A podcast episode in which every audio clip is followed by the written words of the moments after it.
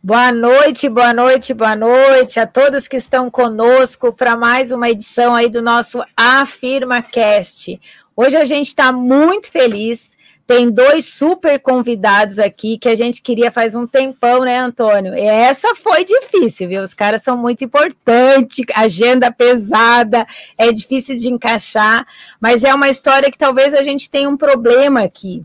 Não sei se vai dar para contar tudo em uma hora e meia, mas daí a gente faz a edição número 2, edição número 3, porque história não vai faltar, inspiração a todos que estão ouvindo aí também não vai faltar. Lembrando que a gente está ao vivo na Rádio Clube FM, com certeza lá a Cláudia, o Moa e todos os ouvintes da Rádio Clube estão conosco aí. Nosso boa noite a todos.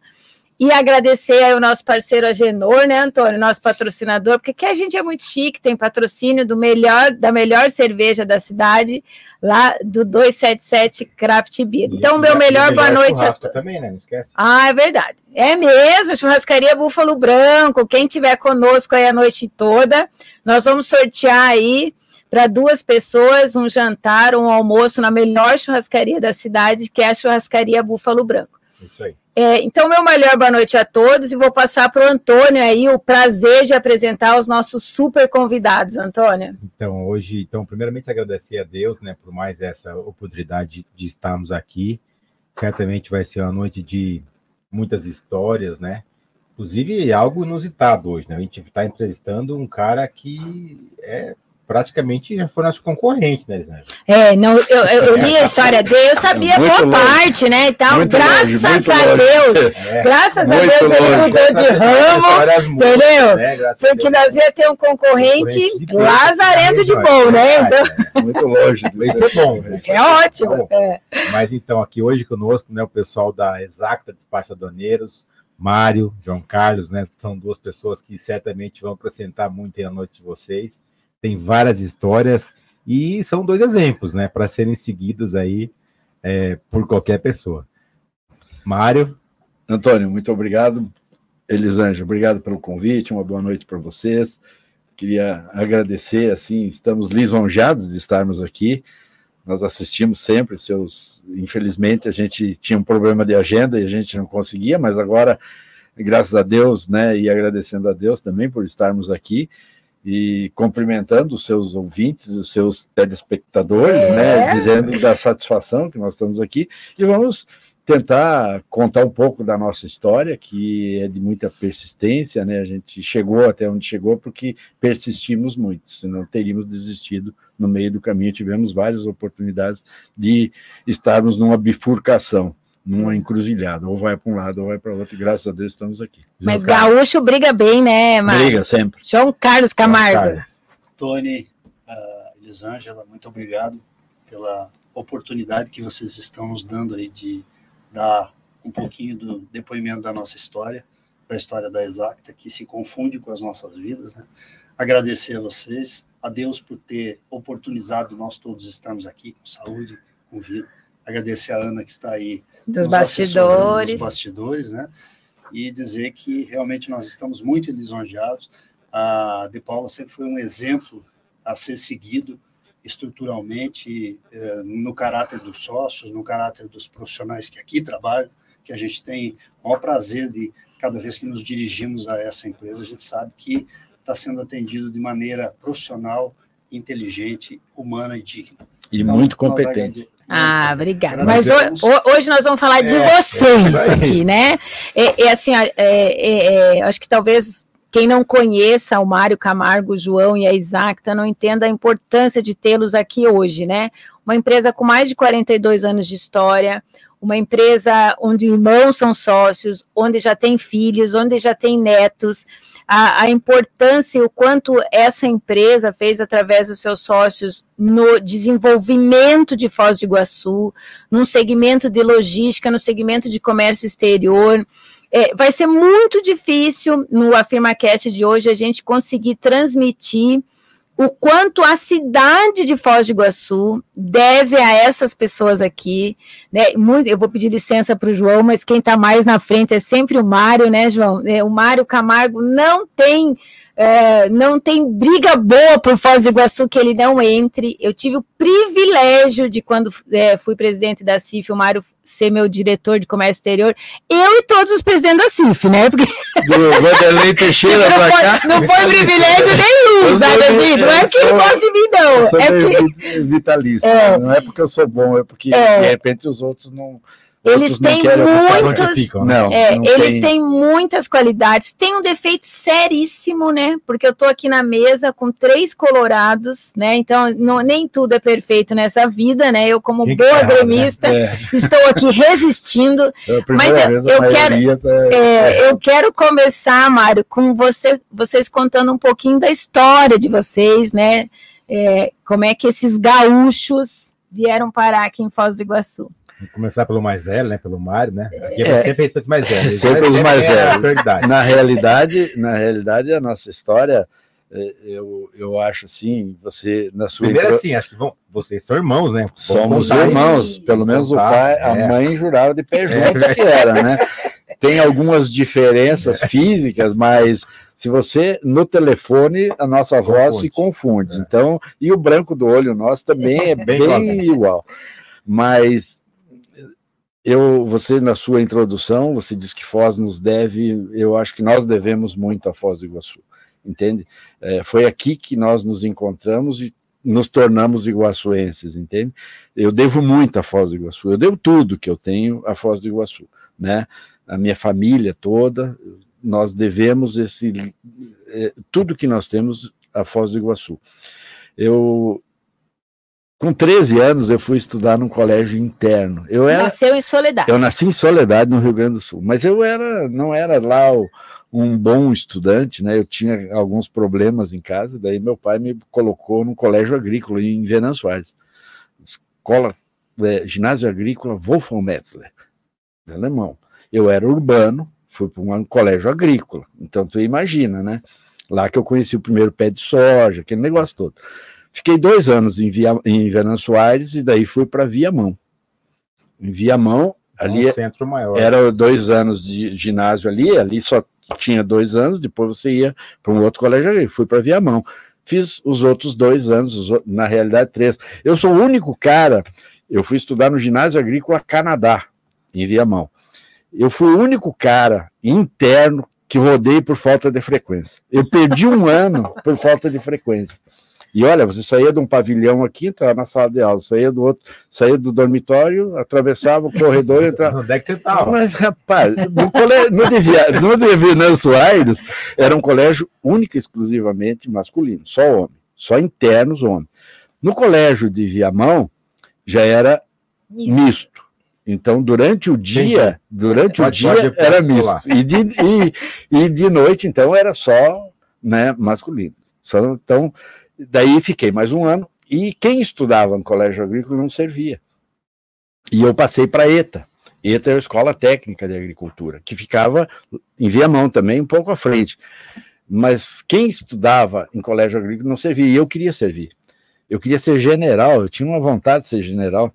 Daí eu fui me inscrever para o quartel, fazer a minha, minha inscrição em Porto Alegre, porque eu queria servir dei um endereço de uma parente nossa lá da Rua Marechal Floriano ali e fui fazer meu alistamento lá na PE, que era no centro, que era uma companhia. Me alistei, até tem uma passagem, porque eu estudava no ginásio agrícola Canadá.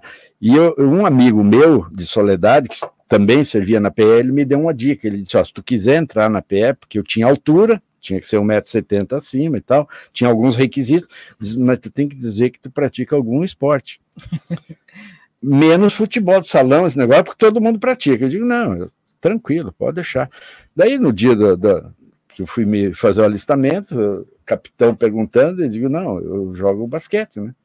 Ele joga onde? Eu jogo seleção do Canadá. Pô, cara, separaram já, me deixaram lá, me botaram na seleção do Canadá. Pô, vou jogar basquete. Já fui. Pronto. Quando eu terminou o alistamento, fui chamado, claro, né? E no primeiro dia já botaram todo mundo na quadra lá, e os caras que jogavam basquete, o, o sargento ficava embaixo da cesta e jogava a bola para nós, nós na fila e tá, tá. E ele me dá a bola, eu pá, na tabela, pá, na tabela. Umas três, quatro bolas, ele me chamou, disse, vem cá, mas qual é mesmo a seleção? Diz que tu jogou, que tá aqui, seleção do Canadá. Não, eu joguei a seleção do ginásio agrícola do Canadá.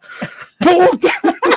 Você não joga porcaria nenhuma. Daí me botaram lá, me escantearam, né? Daí não joguei mais futebol, não, basquete. E daí, bom, passado isso, servi, fui para Carazinho, fui para Soledade, fui fazer o técnico, agri, técnico de contabilidade fiz dois anos em Soledade, e daí o meu avô, que na realidade era o tio da minha mãe, mas a minha mãe perdeu os pais muito nova, uhum. então teve o tifo e tal, e esse meu irmão, porque eram duas, duas irmãs casadas com dois irmãos, e uhum. esse meu avô, esse meu tio da minha mãe, pegou a família, os, os irmãos da minha mãe, a minha mãe, para criar. E então eu chamo ele de vô, sempre chamei ele de vô e tal, conheci como vô, vô João. E daí eu estava em Soledade e o vô João teve um acidente, um problema no dirigir e meu pai perguntou se eu não queria ir para Carazinho para dirigir para ele e trabalhar com ele. Ele tinha cartório. Uhum. Ele tinha o cartório de registro de imóveis, títulos e documentos e protestos, três cartórios juntos. O na João época, não era fraco. Né? Na, não, mas na época não era aquela, não, era o, que, não é era o que é hoje, entende? Tá. ele até para pegar um ou outro cartório, ele, ele ó, tu pega esse, vai ter que levar esses outros dois, entende? É, pelo menos ele contava assim. Depois, quando nós, quando eu comecei com ele, que eu comecei a trabalhar com ele, já estava numa, num outro patamar, já estava melhorando, né? Mas daí eu fui estudar, eu fui trabalhar no cartório com ele e fui estudar no La Salle, em Carazinho. Só que em Soledade tinha inglês no primeiro ano do técnico, e em Carazinho tinha no último ano do técnico. E eu, inglês, pelo amor de Deus, né? Eu tinha uma prima, uma parente nossa, que era a nossa professora de inglês lá em Soledade, eu sempre levei Você no bico, virava, né? né? Eu levei no bico. Daí, quando chegou em Carazinho, pô, o professor entrava falando inglês, saía falando inglês. Daí eu vou rodar, né? Não tem a menor dúvida. Daí nos reunimos ali, nós estávamos em oito mais ou menos, que não atirava nada em inglês. E daí o pessoal diz, vão para onde? Digo, vão para Soledade. Que Soledade é no primeiro ano. Né? Então, no, no último Já ano não foi. tem. Vamos lá. Daí eu fui à Soledade, falei com o Frei Cirilo, que era o, o, o, o diretor, e ele disse: quantos vem? Eu digo: vem uns oito, mas mesmo. Não, pode vir, não tem problema. Daí voltei para lá, nós íamos lotar uma van, mas na última hora, seis desistiram. Ficou eu e um cara de um posto de gasolina e de um restaurante, que era dono do posto e do restaurante da Amarelinho. E ele disse: Mário, eu tenho, mas eu tenho que dar o diploma para meu pai. Eu vou. Daí eu digo, não, se tu vai, eu vou também. Ele disse, eu não te cobro nada, gasolina por conta dele, tudo, vamos junto, companhia, tá? E daí sim, daí nós fomos para para Soledade. Toda noite ele me pegava, no final do expediente, me pegava lá para me formei em técnico em contabilidade. Uhum. Me formei em técnico em contabilidade. Mas nesse meio tempo, o meu tio, que morava em Missal, tinha um escritório de contabilidade, Paraná Birô, era o nome do escritório dele, ó. Sal, é, Bissal, com esse nome, é, era, era, era, era, Daí ele, ele, foi, ele foi em Soledade durante um, um período do ano, chegou lá e soube que eu estava me formando. E daí perguntou se eu não queria vir, porque ele queria abrir em Medianeira, mas não podia, porque não tinha tal. Daí eu digo, eu vou em setembro lá para conhecer, né? Daí em setembro vim conhecer, vim a Medianeira, cheguei no, dia do desfile ali, uhum. e para ir a Missal, rapaz, estrada de chão, era um problema, né? Mas fui, conheci Missal, daí voltei. Eu disse para ele, Beleza, daí avisei meu voo, até ficou um negócio meio. Não, não foi muito ético fazer o que eu fiz, mas eu me formei, eu digo, eu vou para o Paraná, vou Sim. na minha profissão, né? E daí vim. Eu vim em dezembro de 73. Eu vim para Medianeira e daí fui para Missal. Eu fiquei seis meses em Missal. Seis meses aprendendo. aprendendo, né? Porque você sai de é, é, no Paraná virou. e a gente vinha, Medianeira, que tinha agência de rendas em Medianeira, ali, é tudo em Medianeira, é. tudo. Para fazer um carimbo, você tinha que vir a Medianeira. Sim. E daí, e conheci os clientes, até tem uma passagem muito interessante, é cômica até eu, eu, eu, mandei fazer o cartão, Mário Alberto Chais de Camargo, né? E tinha um cliente ali de Dom Armando, um madeireiro, uhum. e eu fui visitá-lo um dia com meu tio, né? Cheguei lá, apresentei o cartão para ele, ele pegou, olhou e deu risada, sabe? Começou a dar risada e coisa e tal, ficamos, mas, né? E daí todo mês eu vinha lá para pegar o movimento dele e tal, e daí fiquei amigo deles e jogar futebol com eles. Daí comecei, entornei com eles, vamos jogar futebol, eu gostava de jogar futebol, nunca fui profissional, mas gostava de jogar. E daí um dia lá no campo de futebol ele chegou e me chamou e disse, Mário, tira esse Chese do teu nome aqui. Eu digo, ué, esse é o nome da minha mãe. Chese em alemão é merda, cara. Digo, tava ô, louco! Ele não, você, você retira esse troço aqui no meio dos alemães, só tem alemão, porque fez, fez, fez, fez seca em missal, os caras rezaram, deu enchente na Alemanha, porque reza tudo em alemão, né? Daí eu tirei, daí ficou Mário Alberto C. de Camargo. De lá para cá, sempre C. de Camargo. Minha mãe ficou uma onça comigo, eu digo, mãe, não tem, eu tô no meio dos alemães, né? É. Então, daí depois eu vim para Medianeira, em Medianeira nós abrimos um escritório pequenininho e tal para atender alguns clientes ali e ali começou a minha vida na contabilidade. Nunca fui um expert em contabilidade, mas ali comecei a minha vida na contabilidade. Eu conheci nesse meio tempo, eu conheci uma pessoa chamada Décio Martinho Kine. O Décio ele fazia importação de IP Lapacho para o Dalogro Madeiras, tá? E o Décio morava num, num, num, não era um condomínio, mas era uma região onde o Vades tinha as casas lá. Ele era, ele morava numa, lá, em, lá em Medianeira. Ele morava numa casa lá e o Wilson Tozon morava numa outra casa próximo dele.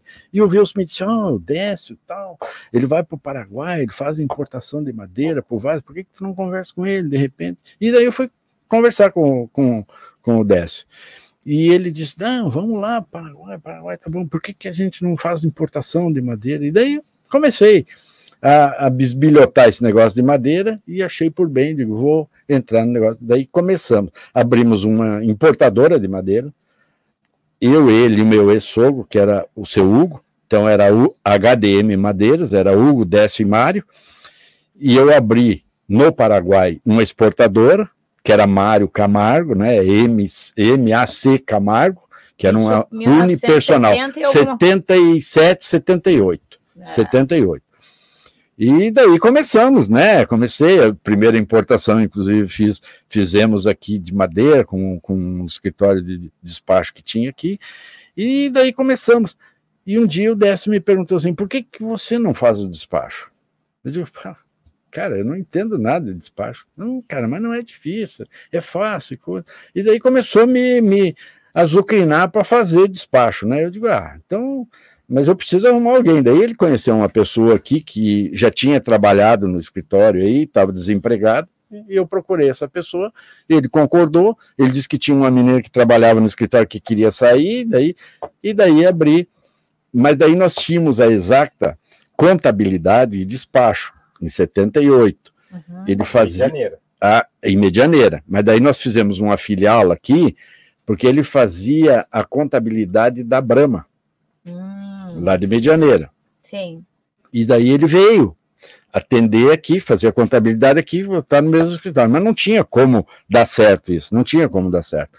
Daí fomos até 78, 79, 80, e digo, não, vamos parar, você fica com a contabilidade lá e nós vamos abrir um só de despacho. E daí em 80, então, eu abri. Nasceu exato. Eh, nasceu exato. 80 nasceu exato. E eu e o Wilson, como sócios, uhum. né? O Wilson ficava cuidando da contabilidade e eu aqui, e intercalando com a madeireira, porque daí nós tínhamos uma sociedade com os Manfrim em, em, no Paraguai, na Gleba 4, Maracaju. E daí começamos, e eu comecei a tomar gosto pelo negócio, entende? Você entrava de Hernandaia para frente, era tudo mato, é, Paraguai é tudo mato, né? Então era um momento muito interessante. Começamos a serrar, e daí em 81, ah, Daí vem a história do João Carlos, que eu prefiro que ele é. conte agora, porque é a hora que o João Carlos entrou. Porque desde, eu acho que em 73, eu vim em dezembro de 73, em, em abril de 74, meu pai faleceu. Nosso pai faleceu de um acidente, né? Meu, nosso pai era motorista de caminhão, e um, um, atravessando, saindo de Porto Alegre, atravessando a ferrovia, um trem pegou. Nossa. E ele faleceu. E o João Carlos, você tinha que idade, João? Doze. 12 anos. Então, ele ficou arrimo da família, ele ficou em, em soledade, mas eu convidava ele para vir para cá. Só nós não tínhamos como trabalhar juntos, porque nós tínhamos um gênio, Temperamento. temperamento completamente diferente. Então eu disse para ele: a hora que você quiser ir, você vai e eu te arrumo uma empresa para você trabalhar. Então agora eu gostaria que ele fizesse o introito da vida dele para cá, né? É, a gente já sabe que ele é o mais novo, né? É o mais novo e é o mais centrado, né? É. É o cara que faz as contas e tudo. É, Então vamos lá, ele é o, o dos bastidores. É. Vamos lá, João. Como é que chegou em Foz? Fala um pouquinho da sua história. Muito bem. Eu nasci em Soledade também, e é, nasci em 1962, eu tenho hoje 61 anos, e esse período é, que eu fiquei em Soledade foi marcado por duas, dois, duas épocas importantes, que foi até o falecimento do meu pai. Ali, até ali eu era uma criança, e a partir dali eu passei a ser um, um homem. O homem da casa. aí eu precisava assumir responsabilidades de homem. Isso foi, foi uma tragédia que virou uma, uma benção. Uma Te vez. marcou. Porque depois houve, a partir disso, os meninos naquela época, os meninos no Rio Grande, quase todos eles já tinham uma atividade profissional quando eram meninos, que era engraxar sapato, vender frutas. Podia trabalhar naquela Podia época? trabalhar, Né? Podia, podíamos. era permitido. Todos nós é, trabalhamos. é. É, então, a partir dos 13, eu já tinha uma atividade profissional, informal, mas era uma atividade profissional. E eu sempre tive a vontade de trabalhar. E essa vontade ah, batia de acordo com, as, as- com os convites que o Mário vinha me fazendo de, naquela época. Só que, como nós tínhamos e temos até hoje gênios muito diferentes, eu entendia que, essa, que não daria certo essa, essa aproximação demais, nós trabalharmos juntos. E aí surgiu em, em 80, quando ele me sugeriu que eu trabalhasse numa outra empresa, que era uma empresa cliente da Exacta. Uhum. E aí eu estava, nesse momento eu já estava com a minha vida mais ou menos decidida, porque eu queria ser militar, eu queria ser do exército. Que nem eu. Também queria. Também queria. Então eu já tinha inclusive me preparado, já estava para ir para Santa Maria, que era o quartel Uhum. que a gente se apresentava em Soledade, e eu estava decidido a seguir a carreira militar lá e depois fazer a progressão dentro da carreira militar. Aí com essa proposta eu tive que ir a Santa Maria, tive que me desvincular do exército lá, cheguei a receber farda e tudo mais, mas consegui me desvincular e aí vim para cá para trabalhar numa empresa que era cliente do escritório. E por oito meses eu trabalhei nessa empresa, Na área administrativa na área financeira. administrativa. Na Uhum. verdade, a empresa que eu trabalhava era de um empresário que tinha uma indústria no Paraguai, uma, Uma madeireira. uma madeireira, e tinha uma importadora no Brasil. E no Brasil é que ele precisava, porque as pessoas, os familiares dele, eles eram oito irmãos, nenhum sabia nem ler nem escrever, mas eram extremamente inteligentes e tinham uma capacidade muito grande de negócios, de Uhum. promo- promover e fazer negócio. Sim. Então eu trabalhei com essa empresa por oito meses. No oitavo mês, numa sexta-feira, à tardinha, esse esse empresário me chamou, o senhor Ari, e me, di- me perguntou se eu sabia onde era Rolim de Moura. Aí eu, aí eu imagino. Daí ele me mostrou no mapa e me disse: ó, a partir de segunda-feira, a nossa empresa vai estar funcionando em Rolim de Moura. Nós já levamos a serraria, já levamos todos os equipamentos e nós vamos começar a trabalhar lá a partir de segunda e você está comigo lá a partir de segunda-feira.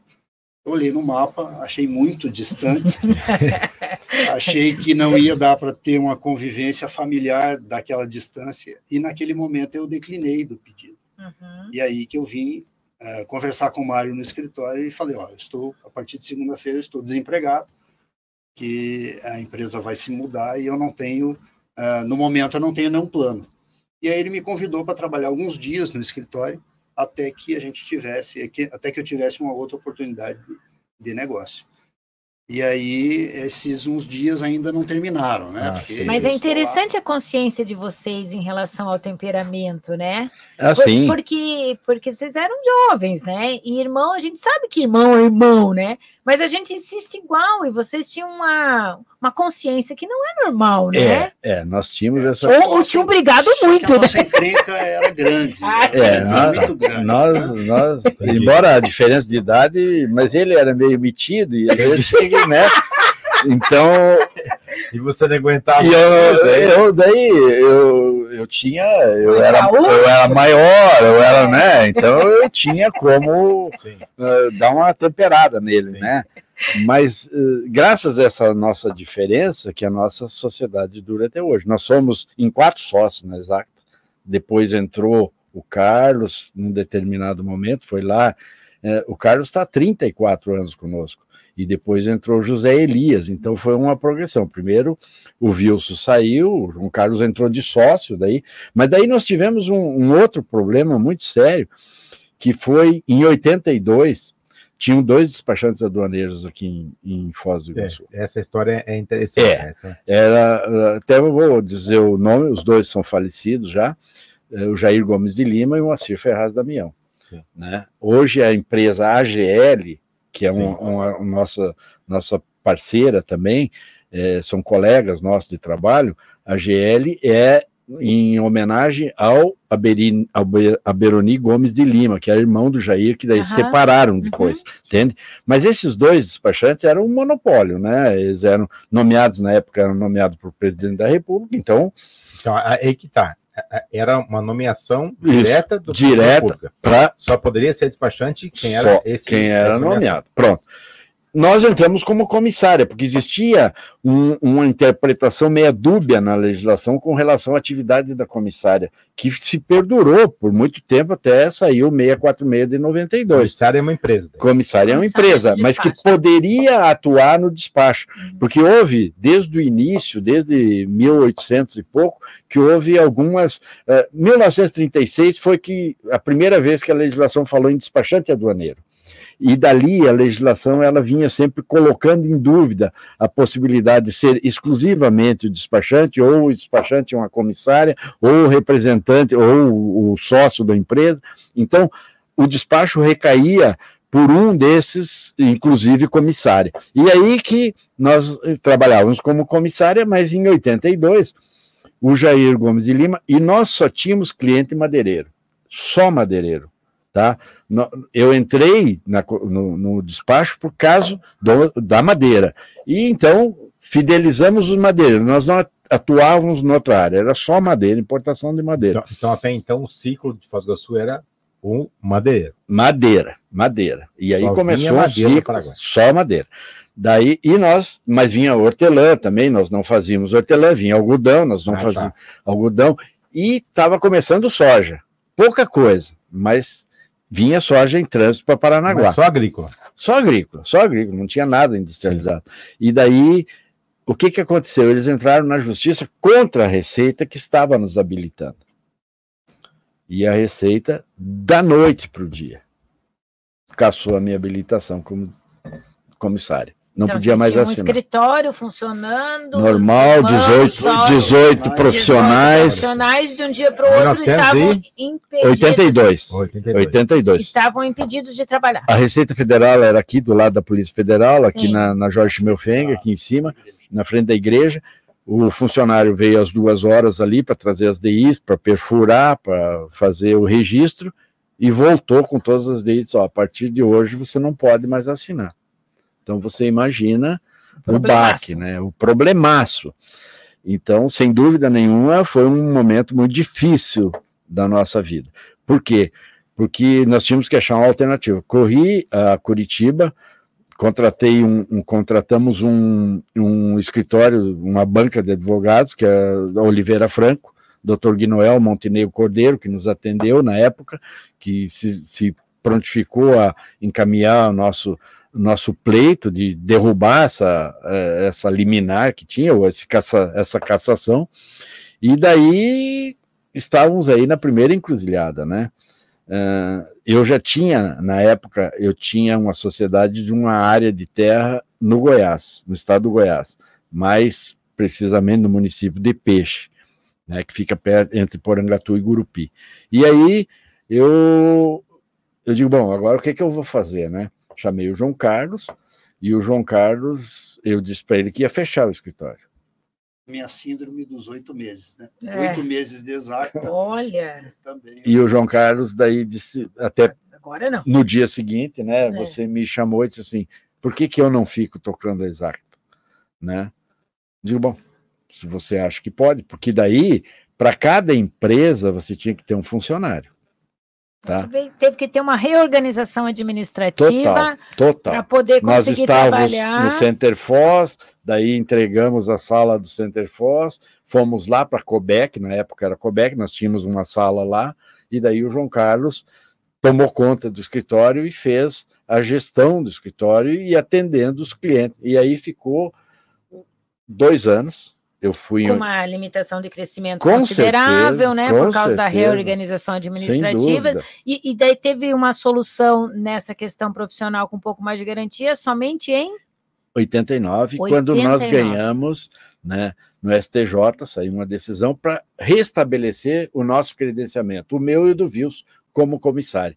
Nós éramos uni- a única comissária no Brasil né, com garantia de, de, de atividade. Era a única que Porque podia era ter. o único que estava tentando. Tá? Que é, é- não, nós tinha outras, mas as outras foram por outro caminho. A nossa teve uma, uma decisão no Tribunal de Justiça. E daí, o que, que aconteceu? Mas nesse meio tempo? O que, que tem?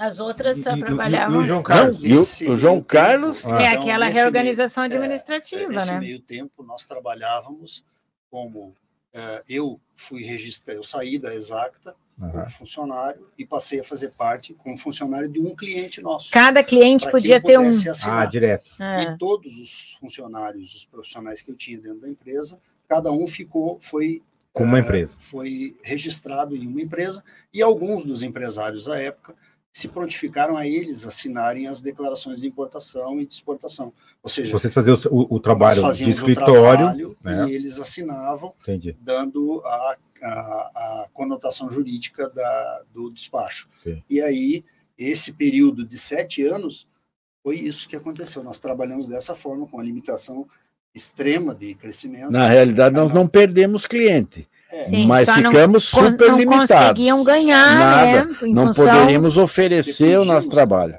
Numa É. época, nós dependemos de um despachante que se prontificou aqui a assinar Ajudar, nós, é. Num e- determinado é, momento, ele, ele É. se prontificou. Isso. E aí, Mas isso, as primeiras lições aí, né, Antônio? Primeiro mostra um Mário muito aventureiro, né, Mário? Quer dizer, porque Pois assim, a é. gente falar hoje essas histórias, né? Um menino sair de- com 13 anos de soledade, né?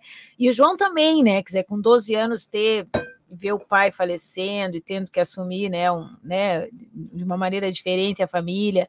Mas você nunca teve muito medo também, né, Mário? É, Não. é, eu vou para ver a mão, eu vou ser do exército, daí Não, e vou eu, pra- eu tive uma frustração no Exército, porque eu queria seguir, É. né? Eu queria chegar general, mas eu fiquei dez meses no Exército e eu comecei a ver lá sargenteante, o cara com 60 anos, mais ou menos, fazendo Sargento, continência para Você fez a R2, conta e ia demorar uns R2. 200 anos. Eu digo, eu não vou chegar nunca onde eu quero, né? Vou sair desse troço aqui. Eu até falei pro general Não, mas Silvio que Luna. hoje em dia os despachantes do estão com muito mais moral. Não, não. Eu até falei pro general Silvio Luna numa oportunidade igual, meu sonho era ser general. Ainda bem que eu sou despachante do Aneiro. mas não consegui. Quando eu vi que o negócio não ia andar, eu caí fora, entende? Mas eu fui para o Goiás, fiquei de 82 a 84, Sim, entende? Em 84 eu voltei. Voltei o João Carlos estava capitaneando, né? Ele estava. E eu fui me virar no Paraguai. Daí eu comprava despacho no Paraguai, né? Despacho de exportação, porque eu tinha minha empresa exportadora. Aconteceu um caso muito, uh, muito interessante na época que eu tinha escritório de contabilidade ainda, que eu era estava em Medianeira. Eu, eu tinha o export, a exportadora no Paraguai, eu tinha importadora, a minha era MAC de Camargo, exportadora, tinha HDM Madeiras importadora, eu era o despachante e eu era o contador. hoje, se Olha, fosse hoje, não, os jovens cadeia. chamar assim, Cadeia. chegou o CEO. Cadeia, cadeia, cadeia, cadeia. Hoje não é permitido isso, não- nem, nem passa na cabeça de fazer um negócio desse. Mas daí a Polícia Federal estava atrás de uma empresa madeireira que tinha uma denúncia, um negócio. E aonde estava essa empresa madeireira? Na Exata, lá em Foz de, em Medianeira. Era nosso cliente. Contabilidade. Contabilidade, contabilidade. E era cliente de despacho Também também, despacho. de despacho também. Daí eles foram ao medianeiro. E eu estava aqui. Eu estava no escritório aqui. E eu, a, a, as- a funcionária nossa, a nossa colaboradora na época, que é até minha comadre hoje, a Eliane, é, ela saiu da, do escritório e me ligou, disse, Mário, vem para cá que tem um Polícia problema, tá aqui." tá a polícia aqui, tá a O que, receita. que tu fez? O que que tu fez? Daí fui lá, os caras chegaram no escritório, nós tínhamos uma relação das madeireiras aqui. Eles estavam procurando uma. Como tinha aquela relação, eles pegaram todas. Eita. Quando eu cheguei em Medianeira, na Receita Federal, assim, lá no salão em cima, estavam todos os livros das, das empresas, tudo no chão. E daí ele pegou, o delegado pegou a HDM Madeiras, daí olhou assim. Mas que negócio é esse? Você é exportador. Você é o despachante. Você é o importador. E você é o contador? Que coisa é essa? Se gente? precisar, eu também uso as bandeiras. Sou consultor. Então, então foi um negócio que hoje, hoje é, é inimaginável. Hoje o despachante, inclusive, não pode atuar no comércio exterior. Você pode comprar alguma coisa, importar para uso próprio. Sim. Agora, para comércio, você não pode, tem um impedimento legal, né? Mas foi uma coisa assim, bem. Para ver como era na época. A época. Mas é, eu acho que assim, havia uma construção né, do que era comércio exterior. Nós né, hoje, né, hoje, né? É. hoje, nós representamos, o Brasil representa 1% no comércio mundial. 1%. Nossa, você veja esse dado, né? Então, tu É imagina, nada, imagina, há, Em- em há ante- 40 80. anos atrás, É. quanto nós representávamos? O Paraguai não existia, né? O comércio exterior com o Paraguai era Vocês ínfimo. estavam construindo tudo É, isso, O né? exatamente. importador era bandido. Era, É. Você tinha que fazer um. Hoje, né, João? processo. Hoje, vocês devem passar por isso, a gente passa aqui, né? Senta alguém às vezes na frente e fala, eu quero importar. Hum. Às vezes eu dou uma suspirada assim. O que é que tu vai importar Por- né, Não, porque assim, é, é, é complexo hoje. hoje? Hoje, não é complexo É. hoje você dizer assim, para um, um cidadão que não tem o domínio da importação, como importa? Sem a questão dúvida. de logística, Sem a questão de dúvida. documentação, a questão de legislação. É, Subfaturamento. é, tudo, pessoal, assim, então assim, é. é, é, é- hoje é muito complexo, complexo. né? Na época tinha a Cassex aí no Banco do Brasil, não sei se você lembra, Uhum. tinha a Alice, que era do câmbio, e eu lembro que eh, eu e o Décio entravam para fechar câmbio, né, fazer os fechamentos de câmbio, e ela olhava para nós assim, chum, cheiro, porque o importador tinha esse tratamento, né? Existia, inclusive, uma, uma- um, um jargão que era exportar é o que importa. É. Então, o exportador tinha os benefícios e, o, e era bem visto pelo país e pelas No entidades, contrário de quem importava. E É. o importador era sempre aquele que estava. É, por muito tempo, é, e uma confusão de prejudicar a indústria nacional. É Exato. muita bobagem. Muita proteção, é, muita É, preconceito. Mas imagina se- falta de se- conhecimento. Se era 1%, tá falando, se era 1%. É no Brasil. 1%, é hoje. Então, hoje. mas imagina Foz do Iguaçu Não. na- naquele, né? Você sabe que Foz do Iguaçu foi a Cassex aqui, foi a agência que mais emitia guia de exportação. Cassex era uma agência do Aqui. governo. E é, é, era a Cassex era o, o, o- quem coordenava as exportações todas, tá? Estava dentro do Banco do Brasil aqui. Hoje, hoje na, na Receita tem um órgão lá, como que é o nome do, órgão? Qual? O mesmo órgão da Receita que cuida das importadoras lá? Não, que habilita é o radar. Não, tem o Não, minis- não, não. Mi- MDIC, né, que é o É. Ministério da Indústria e Comércio, que regula as importações, emissão de, de, de Hoje acho que tem até mais órgão, importação. né? Tem, tá cheio de órgão, tá cheio de órgão. Órgão. Mas na realidade, Foz do Iguaçu foi um expoente nisso aí, porque nós tínhamos as comerciais exportadoras aqui. Isso. Eu queria muito que você falasse um pouco agora, né? O pessoal já entendeu de que está ouvindo a gente que vocês são muito resilientes, né? Porque não é fácil é começar um negócio novo, você vir lá do sul, se deparar com um questionamento da sua profissão, né? É, tudo que vocês passaram aí. É, e mesmo assim, vocês persistiram, né? E, e, e de um momento para de um momento não, você com esse teu perfil, né, Mário, vocês até pela acho que pela formação, né, você ficar falando assim, eu lembro muito da história do meu pai, né, vem do sul, como tem coisa parecida na tua história, É, a história gente- de vocês com a história do pai, desde a criação e tal. Mas em algum momento vocês se envolveram de cabeça nas questões da cidade, né, Mário? Acho que até por esse perfil desbravador de conhecer como é que conhecia, de conhecer, separar joio do trigo em relação às pessoas, aos negócios, tudo. Em, algum, em, em vários momentos você entrou, vocês entraram na defesa da cidade. Eu, acho que, eu queria que você falasse um pouquinho dessa, dessa questão da comer, das comerciais exportadoras, porque foi um divisor de água aqui na cidade e muito pouca gente sabe disso. É, né? Como é que era isso? Né? Quem, quem eram essas comerciais exportadoras?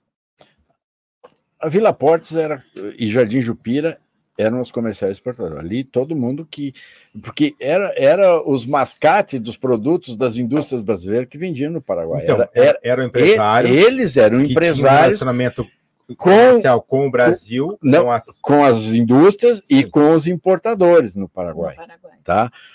Eu acho assim, ó, nós temos um momento muito importante que foi em 2000, quando veio um pessoal, o ministro Botafogo era o presidente pro tempore do Mercosul. E veio um pessoal do de Brasília para fazer uma pesquisa aqui, para ver os problemas de fronteira, e eu era presidente da ADAF, Associação de Despachantes Aduaneiros de Foz do Iguaçu. E um parênteses, né, Mário? O pessoal de Brasília sabe muito pouco da fronteira, né? Nada. Não sabe nada, sabe até nada, hoje. nada, né? nada. Hoje. Nós temos que levar os problemas para eles. Mas eles vieram para fazer uma pesquisa aqui, quais, qual eram os problemas que nós tínhamos na fronteira, de relacionamento, de exportação, importação. E daí eu comecei a relatar, eu como presidente da Associação dos Despachantes, eles me procuraram e eu comecei a relatar. Daí eles disseram, não, para aí, mas isso aí cabe um fórum. Tá? Então, isso está ainda na CIF, está lá, nós temos, fizemos um fórum né, para tratar dos assuntos de fronteira no ano de 2000, tá? E ali nós começamos a discutir os assuntos de fronteira. Só que, como eu era bastante atuante, assim, eu comecei, veio um delegado para cá, porque Foz do Iguaçu virou a cidade do Moambeiro, né? Teve uma época que nós tínhamos 400, 500 ônibus todo sábado e quarta-feira. Era É. e a sociedade tinha que tomar uma posição, né? O, o vem um delegado para cá para fazer um combate a isso aí, e, e o, o superintendente era o Bernard, um grande superintendente, uma pessoa que fez a diferença. Eu acho que nós deveríamos fazer um, um- uma homenagem para ele, um busto dele aqui, quando ele mudou o perfil da cidade. Mas mandou esse delegado, Mauro de Brito, e esse delegado chegou assim, batendo forte nos empresários, batendo forte. É, Porque aqui todo mundo pare- parecia todo que mundo. todo mundo era É, bandido, Aí entende? E nós tínhamos, nós temos bons empresários, ótimos empresários, mas eles entendiam que todo mundo era bandido porque, né, a- achavam que dava apoio para esse tipo de coisa. E o Mauro de Brito me chamou e disse: Ó, eu vou trazer o sindicato dos despachantes para Foz. Eu sou amigo do Erni, né, que era o presidente da federação, e sou amigo do Mazinho, que era o presidente do sindicato de Paranaguá. Eu digo: não, para com isso, nós temos uma entidade aqui. E daí nós começamos a nos degradar. E um dia ele disse para mim: ó, vocês existem de direito, não existe de fato. Ou existe de fato e não existe de direito. Eu vou fechar vocês. Daí eu corri na CIF. Vanderlei Teixeira era o presidente. E cheguei e contei para o Vanderlei. Digo, eu estou com problema com a Receita e eles querem Eu nos. só estou querendo brigar com a Receita. É, né, estão querendo acabar com nós. e Eles lá. estão querendo acabar com nós. Daí o Vanderlei disse: Não, eu vou consultar, o- porque eu queria ir para a CIF com os despachantes. Daí ele disse: Não, deixa que eu vou conversar com o conselho e ver o que, que a gente faz. E daí no outro dia ele me deu o feedback: ó, Se vocês quiserem vir, vamos criar uma câmara aqui para os despachantes. E daí criamos a Câmara de Comércio Exterior. E eu fiquei com o presidente da Câmara de Comércio Exterior, que estou até hoje, graças a cada presidente que passou, e você me, me deu a honra de participar da sua diretoria, que foi dinâmico, foi muito, foi, fez a diferença, né? Eu acho que todo ano eh, veio profissionalizando, né? Nós fomos melhorando a Cada um no CIF, seu momento. né? cada um no seu momento, mas foi assim espetacular. E, e, João, como é que é lidar com esse Mário que é tão ativo assim né? fora, né? Quer dizer, nesse episódio que ele acabou de contar aí, né? Que, que, que é muito mais do que isso, né? É, é, tinha empresários naquele momento que entendiam que a Moama trazia muito mais prejuízo para a cidade, né? Sim, e quis o combate disso. sim. Eu me lembro disso, dessa história. Me lembro do trabalho de vocês em relação ao comercial exportador. É, Eu gostaria, eu gostaria de falar sobre as comerciais exportadoras. Os comerciais exportadores têm uma legislação que diz que todo produto que vem pa- que, com suspensão de tributos tem que ir para um local alfandegado. Isso é a legislação. Tá? Quando Paulo McDonald ganhou a eleição, né, ele não tinha assumido ainda, nós fomos a Brasília. Foi o Derceu, Vanderlei Teixeira, Paulo McDonald, Furlan, tá? o, que é advogado de De Toledo. porque o ministro da Indústria e Comércio era o Furlan, que era primo, Primo dele. dele.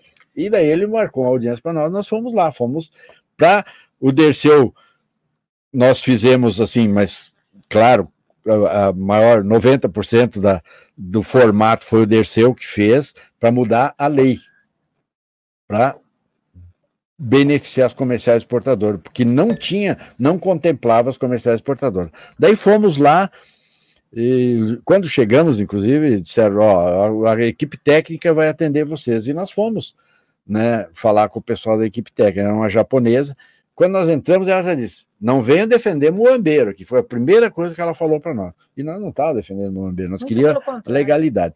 E daí deixamos o projeto lá e viemos embora. E o negócio não andou, não andou. E o doutor e o, e o delegado daí assumiu o Zé Carlos, José Carlos de Araújo, assumiu, mandou fazer um levantamento das comerciais exportadoras e identificou que todas estavam armazenando mercadoria com suspensão de tributos nas suas lojas. Ele disse: Isso não pode, Mário, isso tem que acabar. Eu digo, mas não tem onde botar. Ele disse, mas não pode. Você tem que arrumar um jeito. Isso aqui não pode, tá? Eu vou proibir de fazer isso. Vou mandar tudo para o Porto Seco. Eu digo, doutor, no Porto Seco não pode, porque lá só entra com manifesto de carga. Ele não entra com nota fiscal para armazenar a mercadoria. Essa é mais uma das muitas histórias que a, a legislação não contempla a fronteira. Não contempla a fronteira. E daí eu sei que nós tivemos assim um, um, um embate de novo, e ele começou, a Receita começou a mandar fax, na época era fax, para as indústrias, dizer não vendo para os comerciais exportadores com suspensão de tributo, porque você está sujeito a ser penalizado. E daí as indústrias de Minas Gerais, São Paulo, Porto Alegre começaram a não mandar mais. E daí, conversando com o Derceu lá na CIF, um dia, nós temos que ir a Brasília para resolver isso aí. E fomos. Foi eu e o Derceu. Pegamos um voo de manhã aqui e fomos para Brasília. Fomos falar com o Cartacho, secretário da Receita Federal. Sentamos na frente dele e contamos a história. Ele disse, mas não é possível. É. Ele disse, nem que seja a última coisa que eu vou fazer aqui, mas eu vou resolver esse problema de vocês. Eu até trouxe aqui a instrução normativa 1152 de 2011 Olha só. ele resolveu o problema dos comerciais exportadora, dizendo que você não era só num ponto alfandegado, também nas comerciais exportadoras. Só tá? isso eu precisava dizer. Pronto, resolveu o problema e daí pacificou. Hoje as comerciais exportadoras estão aí fazendo o trabalho delas, né? E muito bem, tem, Com segurança. com segurança, tem segurança feito. jurídica É. e foi um trabalho que a gente fez e eu vou te, eu vou te contar uma coisa, nos deu muita satisfação, Elisângela, Claro. porque nós resolvemos um problema que era um problemaço e só poderia resolver quem estivesse no meio, entende? Quem não estivesse no meio, quem não estava no meio não conhecia isso, não conhecia esse problema, entende? E daí tivemos uma demanda muito grande das comerciais exportadoras que começaram a procurar a CIF e dizer, ó, tem que fazer alguma coisa, tem que fazer alguma coisa. E aí nós conseguimos, um mês depois que nós tivemos em Brasília, saiu uma instrução normativa e pacificou também as transportadoras, porque as transportadoras armazenavam também algodão, por exemplo, e tem que ser ou armazém geral ou para uma área alfandegada. Hoje, todas as transportadoras têm seus depósitos habilitados pela Receita para ter mercadoria com suspensão de É, tributos. essa história do Mário, né, mostra o quanto uma cidade como a nossa, que é uma cidade interior, né, de um estado, mas que tem um papel a nível de Mercosul, de, de, de, de- e, e- e que não tem uma legislação específica para ela, a falta que faz e, e o quanto a gente precisa ter de instituições fortes, de representantes políticos fortes, que entendam a nossa realidade, né? A gente lida, por exemplo, com investimento do exterior quando eu falo com os meus companheiros do G Brasil, eles não conseguem imaginar que o cara passa na ponte com uma mala de dinheiro, a Receita tem uma máquina que conta dinheiro, dá entrada do dinheiro, e que isso é legal. É legal, é legal. Não tem nada de Não é o CC5, não, é legal. E que é assim mesmo, que marca com o banco para ir lá depositar. Quer dizer, eu, você falou assim que tem muito empresário bom em Foz, eu digo o seguinte, o cara que é empresário em Foz, faz as coisas certas e tem sucesso, ele vai dar certo em qualquer lugar do, do mundo. mundo. Do mundo, com certeza. Mas eu falo escola. isso com, com certeza, orgulho, mas com sabe? certeza. Porque ele é um PhD, ele é um PhD. Ele fala assim, aqui não, por exemplo, não tem na legislação que pode receber moeda estrangeira. Uma das poucas coisas que podem receber moeda estrangeira é loja franca. Mas e quem é que não recebe? O tio que vem de pinga lá no Jardim São Paulo recebe, recebe pelo menos um Guarani, um peso. E isso, um isso, isso está demonstrado naquele fórum que nós fizemos. Nós fizemos um levantamento de quais as moedas que circulavam na Vila Porte, Jardim Jupira, tanto de peso, tanto de Guarani, tantas empresas é recebiam é só peso, ou só Guarani, outras dólar. Então, isso é a nossa característica, isso é o nosso DNA. Não adianta, não adianta dizer, ó, você, o hotel não pode pegar dólar. Cara, Gente, é se assim. você chegar para pagar uma, uma diária tua com dólar, o cara vai dizer, ó, eu não posso, vai ter que, né? Volta amanhã. Volta amanhã. Mas conte, João, como é que ele dá com uma área assim, da porta para fora e porque assim, o Não, mas nós nos damos muito bem, é, graças a Deus. Mas ele deve ter te dado muito susto já, né? É, na verdade, é, nós temos uma empresa uhum. com mais dois sócios e todas essas demandas, todos esses problemas que a gente enfrentou foram enfrentados por todo por mundo. Todos. Por isso. todos, sem então, dúvida. Quando ele sai de lá para defender uma causa, é isso todos. foi muito discutido internamente. A gente demandou tempo, a gente estudou legislação, a gente buscou os fatos que poderiam embasar tudo isso. E grandes, grandes brigas nós já fizemos, nós já tivemos aqui, a começar pelo nosso registro, pelo próprio registro claro, de profissão, o, né? O, o 64692, ele tem um momento em que nós éramos os, as únicas comissárias no Brasil que tínhamos a condição de trabalhar como comissária. Isso era um problema para a Receita Federal enquanto instituição, porque a Receita Federal tinha um, uma anomalia aqui, que era uma comissária que poderia trabalhar diferente de outros, de outros portos, de outros locais. Então, nós tivemos que resolver isso uh, com a Receita, conversando, e aí o 64692 veio a pacificar isso, e a gente conseguiu trabalhar dentro de uma normalidade. É, mas veio do medo de não discutir. Não, né? e quando de saiu o decreto, é, quando é. saiu o decreto, o, o Lippmann, que é um juiz federal, era na época aqui, ele me chamou lá na justiça e ele pediu, diz, ó, oh, vocês brigaram, vocês conseguiram tal, mas vocês vão trazer muito problema para nós, né, de mandato de segurança, de, de isonomia e tal. Por que vocês agora não se habilitam como despachante? Está aí, está para vocês se habilitarem, vocês podem, porque a legislação saiu, o 646 saiu. Quem era dono de comissária virava despachante. Quem era funcionário virava ajudante. Então, isso era automático.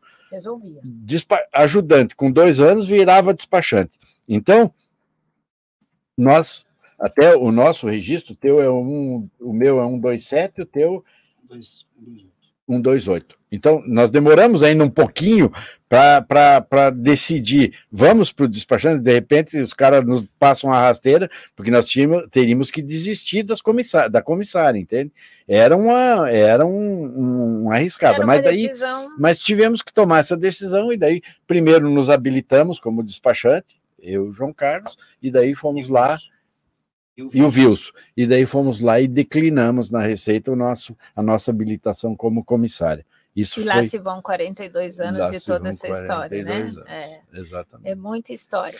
E como é que foi inserir os filhos no negócio? Aí que está. Nós temos, eu sou casado né, com a Marilise, tenho, nós temos três filhos. Eu tenho a Bianca, né? É. Que é a Bianca e o João Vitor são do meu primeiro casamento. O Felipe é, é, do, do, é um, também é filho dela, veio é, o Felipe está comigo desde os quatro anos, cinco anos.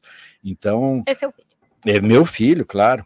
E daí, o que, que nós fizemos? A, a Bianca foi para Curitiba estudar, estudou marketing, se formou, trabalha, trabalhou uma época no governo, na época do Requião, e depois ah, ela foi para a iniciativa privada e hoje ela, ela faz eventos e coisa, trabalhou inclusive na Alva Eventos ah, aqui, que legal. né? Quando estava em Curitiba, Alva Eventos com a Soraya, né? Uhum, Soraya, e grande eu, eu acho a Soraya espetacular. Também é uma empresa de Foz que faz trabalho para o Brasil todo. Para o Brasil todo, exatamente, e muito profissional. Muito né? profissional. E a Bianca, então, está em Curitiba, está trabalhando com eventos e assessorando algumas, alguns, algumas empresas, e daí colocamos agora, nós estamos cheios de filhos e netos, inclusive. Tem os dois filhos meus, os dois filhos do Carlos, o filho do José, que abre-se um parênteses, o filho do José foi, foi agora passou no, no concurso para despachante, foi o único no sul do Brasil que passou. Olha, tá? que legal. Fez, fez o concurso, porque agora, para habilitar a ser despachante, você tem que fazer uma prova. Hum. E ele fez. E filho do João Carlos, né? São aqueles. O João Carlos teve outro filho, o João Henrique, que trabalhou conosco também, ficou um tempo, depois saiu, foi fazer faculdade, mas hoje o Cadu, é, eu acho que ele assimilou a ideia de ficar é perfil, né? na empresa e está entendendo a empresa, trabalha no financeiro também. O João Vitor trabalha na importação, o Felipe trabalha na exportação, o Augusto, que é filho do Carlos, também trabalha na importação, o Pedro trabalha na exportação, o Pedro, filho do José, são dois Pedro, também trabalha, trabalha na importação, e eu acho assim que trouxeram para nós uma tranquilidade. Quando você e também fala, traz um gás novo, sem né, dúvida, Mário? Sem dúvida. E quando você é fala. É um misto de responsabilidade de, com vontade de continuar. Da né? minha disponibilidade de fazer essas coisas, eu só faço por causa da equipe que tem atrás. Eu jamais poderia sair do escritório, claro. né? Se eu tivesse que ficar lá tocando o realengo, entende? Eu estou, eu faço essa, eu tenho essa disponibilidade de trabalhar, de sair para reunião e coisa, dúvida. porque tem uma retaguarda que te dá segurança para isso. Seguro. Eu, ele sempre diz lá, pô, tu sai só traz bucha para nós. Eu realmente eu trago os clientes, jogo lá dentro. E o Augusto às vezes reclama, né? Mas é aquele negócio. Eu eu, eu, eu gosto disso, mas só faço isso porque tem uma bela de uma retaguarda de pessoas super comprometidas e técnicas. Hoje, por exemplo, eu não eu não manjo mais o que essa gurizada toda manja muito mais que eu, tanto na exportação como na importação, entende? É, então, e tem os filhos do Carlos, que, aliás, os netos do Carlos, os dois que estão trabalhando lá. Um é filho do Pedro e outro é filho do Augusto, que legal, estão trabalhando né? também Isso é legal. É. Eu li aqui numa matéria de uma revista que saiu que disse o seguinte: que você disse o seguinte, que no dia que eu levantar e disser, puxa vida, vou ter que ir trabalhar, aí ferrou. Yeah, é, tá na hora de parar. Tá na hora de parar. Né? É, eu, eu acho isso, essa frase linda, né? Porque eu acho que assim, é, não, é, não, é, não é clichê, né? Dizer assim, quando a gente ama o que trabalha, a gente nunca trabalha, não é isso, né? não. né? Mas eu acho que quando tem esse gás, né? De dizer assim, de, de entregar, de produzir, de fazer, né? De eu, esse espírito, eu, né? Eu amo o trabalho. Eu amo, nós amamos o é, trabalho. O João também. O João, é o João, dias, né? o João chega às sete horas. Chega às sete horas. Só tira depois, de férias é... com a Denise briga, senão ele não queria. Eu saio uma férias. semana também, nós não. Mas eu gosto de trabalhar. Eu sei que muitas vezes prejudica até a família, mas eu gosto de trabalhar. Eu, é uma coisa que me dá prazer. Eu levanto de manhã, eu tenho prazer de ir para a Exacta às vezes não produzo quase nada lá, mas eu vou, né? Deixa o João, deixa o João falar aí. É, e aí, João, como é que é para você lidar com a família? A Exact é uma, é uma empresa que se profissionalizou muito, se né? Vocês, é. vocês têm muito essa coisa da gestão profissionalizada, né? É, o foco nosso é o lado profissional. Então, assim, eu sou casado, a minha esposa é a Denise, eu tenho três filhos também, o João Henrique, a Ana Cristina e o Carlos Eduardo, que é o Cadu, que hoje é, trabalha é, com a gente Cadu. na empresa. E graças a eles e a essa estrutura que nós temos, é que a gente consegue desenvolver esse trabalho, que é um trabalho, é, a gente costuma dizer que é de matar um leão por dia. Hoje não é ecologicamente correto falar isso, mas a gente tem que deixar um guardado para amanhã, porque a nossa atividade é uma atividade que requer esse tipo de envolvimento esse tipo de comprometimento. Se não for assim, não, não tem condições de você ter a estrutura e ter o resultado que a gente tem até hoje. Porque as nossas atividades são de risco, né, João? Um, um, uma orientação equivocada, Deus uma legislação é, pode resultar numa aquisição de mercadoria, Sem pode dúvida. resultar num pagamento indevido de imposto, né? Pode é, pode inviabilizar a comercialização de uma mercadoria. Olha o tamanho uma da responsabilidade de vocês. Nós vimos muitas empresas que uh, decadentes que decaíram nesse período em que a gente está trabalhando e que a gente imaginava que isso iria acontecer pela estrutura, porque o comércio internacional... Pelo modus operandi da empresa. Modus operandi. O comércio internacional é muito profissionalizado e cada dia mais ele requer que os administradores, que as pessoas que se envolvem na administração de uma importadora, de uma exportadora, de uma transportadora, de uma comercial importadora ou exportadora, tenham um conhecimento uh, aprofundado do que estão fazendo, além do conhecimento técnico específico para isso, ainda o do comércio internacional, que é uma expertise que você só adquire trabalhando. Isso. E acho que além disso, né, João Carlos, hoje quem trabalha no comércio exterior tem que ter, é necessário ter uma expertise em logística gigantesca, porque ah, o, o, teu cliente vai demandar e, e, e ele vai poder ter mais sucesso, vamos dizer assim, se ele dominou logística, tanto lá fora quanto aqui dentro. E eu queria pontuar outra coisa aqui que vocês devem ter, vocês devem sofrer, acho que o dobro do que nós sofremos. Que é assim, as legislações, o Mário aqui vai também me, me corrigir se estiver errado, mas certamente eu não estou errado nesse ponto. As legislações no Brasil, embora pareçam, pareçam ser lentas, elas acontecem muito mais rápido que, que a mudança dos próprios sistemas internos principalmente esses órgãos. Sem dúvida. Então sai a lei, mas o sistema não mudou internamente. A operação interna não mudou. Então, para operacionalizar aquela lei, tem ainda muita luta interna. Né? Nossa, né? você não Sem imagina. contar o colaborador lá que está envolvido, o, o, funcionário público, que não chegou também aquilo nele. Né? Imagina isso antigamente. Se hoje a gente enfrenta isso, né? por exemplo, daqui um caso concreto desse, do que eu estou falando, Lojas Francas. Foi uma briga né, de vários anos aí, concretizamos. Quando concretizou a legislação, os sistemas da própria Receita não estavam prontos. O CEPRO não estava. Ainda não estava. Ainda não ainda está. tem coisa pronta. Ainda cai. A fazer. Né? Tem uhum. coisa a fazer. Sem dúvida. Então, imagina vocês, né, lá atrás, quando você é. começava muito em papel, mas quando começou a informatizar isso, o quanto vocês sofreram. Lei versus. Eu vou, eu vou te contar um fato que eh, pode muito bem ilustrar isso que você está falando. Eh, nós fomos demandados o ano retrasado, o ano passado, aliás, o ano retrasado, fomos demandados pela uma empresa, uma multinacional do Paraguai, que queria fazer trânsito aduaneiro para Paranaguá. Só passar. Só passar. Você sabe que essa cultura do trânsito aduaneiro ela terminou quando o Requião, com aquele negócio do transgênico, correu com os paraguaios. Hoje o Paraguai é a terceira maior frota de barcaça do mundo, perde para os Estados Unidos e para a China, só. Tá? Então, quando o Requião fez isso, o, a saída para o mar, a saída para o mar do Paraguai era Paranaguá. Tanto é que tem um terminal Paraguai lá. Daí, quando eles se viram impedidos de exportar, o que, que eles fizeram? Eles correram para o Rio né, e desenvolveram essa logística hidroviária para sair lá ou Rosário ou por, por Montevidéu. Quando nós fomos demandados por essa empresa, nós fizemos um longo trabalho e conseguimos realizar, fizemos 300 e poucas mil toneladas de, exporta, de, de trânsito desse produto, de um, de um farelo, o Hybro.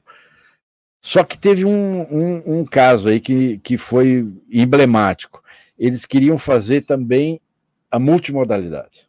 Eles queriam fazer uma perna rodoviária e uma perna ferroviária.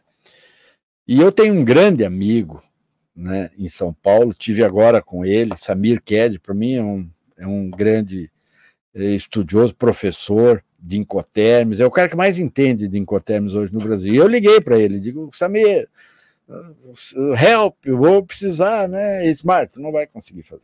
Vocês não vão conseguir fazer. Não existe conhecimento para intermodalidade para multimodal. Não existe. Tá? E daí nós começamos a discutir com a Receita e com coisa. Fizemos quase 400 toneladas. Levando. Construindo. Levando. Aí que está. Levando do Paraguai até Cascavel, de Cascavel botando trem. no trem e descendo até Paranaguá. O, tivemos um apoio, e aí eu quero agradecer, inclusive, o Paulo Bini, nosso delegado, e o Rodrigo, tá, que é o chefe do Porto Seco. O Rodrigo fez passo a passo as operações, porque quando você ia fazer a DTA, dava, bloqueava lá. Porque a multimodalidade. E existia a coisa mais difícil de ter, que era o trem, né? Então o trem existia. Pois é! E, e, cara, depois eu fiquei sabendo, porque a Receita divulgou no site dela lá, primeira operação multimodal no Brasil. Foi Olha a primeira aí, operação, foi história a primeira operação. Não fizemos mais porque inviabilizou financeiramente. Tinha que fazer um casamento, não podia ser um, um, uma quantidade, você tinha que fazer com DTA, então tinha que fazer lotes de 320 toneladas, daí esperar os vagões para carregar. Então, burocratizou um pouco, mas conseguimos fazer ainda uma boa quantidade e, e, foi, foi um marco, né? Eu acho assim que é uma é um, para nós foi um orgulho muito grande a gente desbravar isso aí junto com a Receita. Tivemos lá na, com, a, com a doutora Cláudia lá em, em Curitiba, na superintendência, tivemos em Paranaguá com o Gerson e todo uh, um, uma boa receptividade, e daí conseguimos fazer isso. Claro que tivemos que eles tiveram que nos auxiliar naquilo que você disse, né? Da legislação que não. Adequada legislação, adequar. a sistema, meio, a tudo, né? E agora nós estamos trabalhando um projeto dentro da CIF que eu acho que você vai, vai achar muito interessante. Quer ver? Nós temos as exportações a menores, até 2.500 dólares, né? Sim. Pequenas exportações ali que você faz com van e tudo. Eu, com, a, com o, o advento das maquiladoras no Paraguai, a gente começou a entender, observar que as maquiladoras poderiam exportar para o Brasil pequenas quantidades.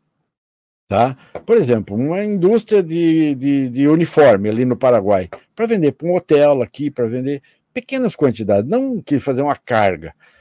Eu fui a Assunção e estive na aduana falando com o chefe da aduana lá e disse para ele: oh, agora com as maquiladoras, eu acho que vocês poderiam fazer uma, uma legislação Reversa. de exportação a menor.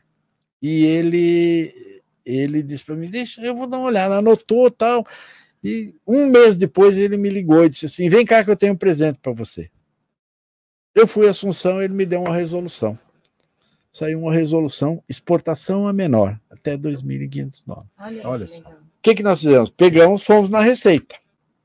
Fiz uma consulta na Receita, daí ficaram, olharam tal, não. Queriam até botar naquela lei da, do, do sacoleiro, né? Sim, Queriam ver se lá. encaixava. RDU. É? RDU, né? RTU, RTU. Isso. Quiseram encaixar, não dava, daí me disseram, ó, oh, Mário, não tem condições. Digo, então me dá por escrito, né? Porque eu levei a resolução, daí me deram por escrito e eu fui a Curitiba. Daí Curitiba, não, Brasília. Foi para Brasília. Brasília mandou de volta para Curitiba, Curitiba mandou para cá, o Paulo Bini fez uma informação e agora está no forno lá em Curitiba para sair as importações a menores. O que, que a importação a menor vai resolver o problema? E esse é o argumento que eu mais usei. Você vai comprar alguma coisa no Paraguai que não está contemplada na, na legislação de bagagem, tá? Ou, você tem que importar. Você vai comprar uma caixa, por exemplo, de guardanapo Tu vai pagar um frete de 500, 800 dólares, uma carreta, botar dentro da Multilog? Não. O que que tu faz? Contrata um parceiro e o parceiro passa para você. Eu falei, inclusive, lá em Curitiba, para o auditor que me atendeu, eu disse para ele, diga o que, que você quer do Paraguai, que o parceiro te entrega aqui. Então, o que, que nós estamos fazendo? Nós estamos trazendo uma legislação que contempla aquele que quer fazer a coisa certa, que você quer comprar uma geladeira no Paraguai, você vai lá, compra, vem ali, paga o imposto e tranquilo. Nós não queremos renúncia fiscal, mas nós queremos contemplar aquilo que não tem legislação que contemple, entende? Porque hoje ou é bagagem ou é importação. É, é porque eu digo assim, se alguém quer fazer correto e você inventa um monte de dificuldades, uma, um volume enorme de pessoas vai fazer errado. Com certeza. Né? Eu acho que assim, a, a, própria construção da legislação de loja franca, que inicialmente a, a, Receita Federal tinha muita resistência, Sem dúvida. dela conseguiu entender assim: não, peraí, eu vou dar uma suspensão do imposto, que eu vou ter imposto na saída do produto, que eu já não tenho coisa nenhuma. Exato. Né? E eu vou ter o imposto na saída Sim. agora. Então, assim, e às vezes é a gente que tem que mostrar isso, né? Ó, o seu Dirceu acabou de provar que não estava assistindo a FirmaCast desde o início, porque ele entrou aqui agora e disse assim: cadê nossas histórias de Brasília? O Mário já contou, já seu Dirceu. O senhor, depois, depois que acabar aqui, o senhor assiste do começo, é, daí vai, vai passar do cartaz, da, da, mas, Mário, das comerciais portadoras. Mas, Mário e João certeza. Carlos, a, a presença de vocês aqui, eu não posso deixar de fazer para os dois uma pergunta. Como é que está a Foz hoje nessa questão de comércio exterior? Como é que vocês veem o futuro de Foz? Acho que isso, isso eu queria muito ouvir de vocês e vou começar pelo João. Bom, Foz do Iguaçu tem uma natureza, uma característica natural para o comércio internacional. Pela nossa geografia, pela estrutura que nós temos de pessoas, de profissionais, de empresas, de é, conhecimento acumulado. Então, eu entendo que Foz do Iguaçu, para o futuro, será um polo logístico que já é um polo logístico importantíssimo dentro do Brasil e para a nossa região oeste e, e adjacências, ela tem, ela é visceral, porque a nossa entrada natural e saída natural por essa região é aqui. A gente tem outros portos próximos, mas nada se assemelha à Foz. E as infraestruturas que estão começando agora a ter um, uma, um olhar, olhar, das autoridades uh, federais, né? estaduais e até municipais, é, essas autoridades estão vendo que Foz do Iguaçu só precisa de um empurrãozinho. Aqui nós temos tudo, temos empresários, temos estrutura, temos a inteligência empresarial para o comércio internacional. Foz está preparada. O que falta é a infraestrutura do Estado. Você acha que essa, a iniciativa privada tem feito a parte dela? Tem feito a parte dela e tem se superado, hum. porque a gente vê empresários fazendo coisas aqui que ainda o Estado, a estrutura uh, estatal, não está preparada. É. E a gente é testemunha disso porque nós temos ajudado muito esses casos que o Mário contou, uh, quase todos eles a gente foi empurrando a legislação empurrando as autoridades no sentido de que elas nos forneçam Olha, condições, acordem, né? nos Vejam. deem legislação, nos deem o amparo, e nisso a gente tem sido muito feliz, porque as autoridades hoje, comparado ao que nós tínhamos há 40 anos, há 35 anos, elas têm visto é, esse essa característica da cidade, têm visto essa necessidade que nós nos inseramos no no comércio internacional com o apoio de todos. Olha só, então, vendo a tua fala, né, João, a, a gente e vocês certamente escutaram muito disso, que Foz era fim de linha. E, na verdade, hum, Foz é o, talvez o começo da linha. Nós estamos eu acho polo. que nós estamos no centro. É. No centro. A gente está no, centro, tá no do, centro do Mercosul. Né? Nós é, estamos realmente. discutindo agora os corredores bioceânicos. O corredor da Paranaguá ligando Antofagasta e o corredor lá de Campo Grande ligando também qualquer porto do Chile lá, mas até Iquique, né? Então, e temos aí uma, uma discussão agora do novo Porto Seco, né? Então, nova ponte, uma ponte, seco. uma perimetral Sim. e um Porto Seco. Aí vai fazer a diferença. Daí você, porque as tendências, as nossas vocações turismo e logística. Isso está provado. Bom, Depois nós é, temos é comércio. dizer que a gente tem a vocação tem logística. Vocação, tem né? vocação. É, Foz precisa entender tem, isso Tem vocação, né? tem vocação. O cidadão, qualquer cidadão tem que entender. Qual que é a vocação de Foz? Turismo e, e logística, logística, sem né? dúvida nenhuma, isso. sem dúvida nenhuma. Nós, quando começamos um processo, um projeto de fazer os trânsitos paraguaios e tal, uh, vindo por Paranaguá, não mais por Montevideo, fazendo, visitando uh, clientes paraguaios e oferecendo essa logística. Não, não quero Paranaguá, é um problema, não, mas e fizemos até alguns modelos assim de valores fixos para poder eh, cativá-los, né? E ficou, ficou muito claro, ficou muito claro que nós temos uma capacidade logística muito grande. Nos, alguns clientes que eu visitei em Assunção, ele perguntou: quantos, quantos caminhões você tem? Eu digo, uns 1.200, mil e pouco.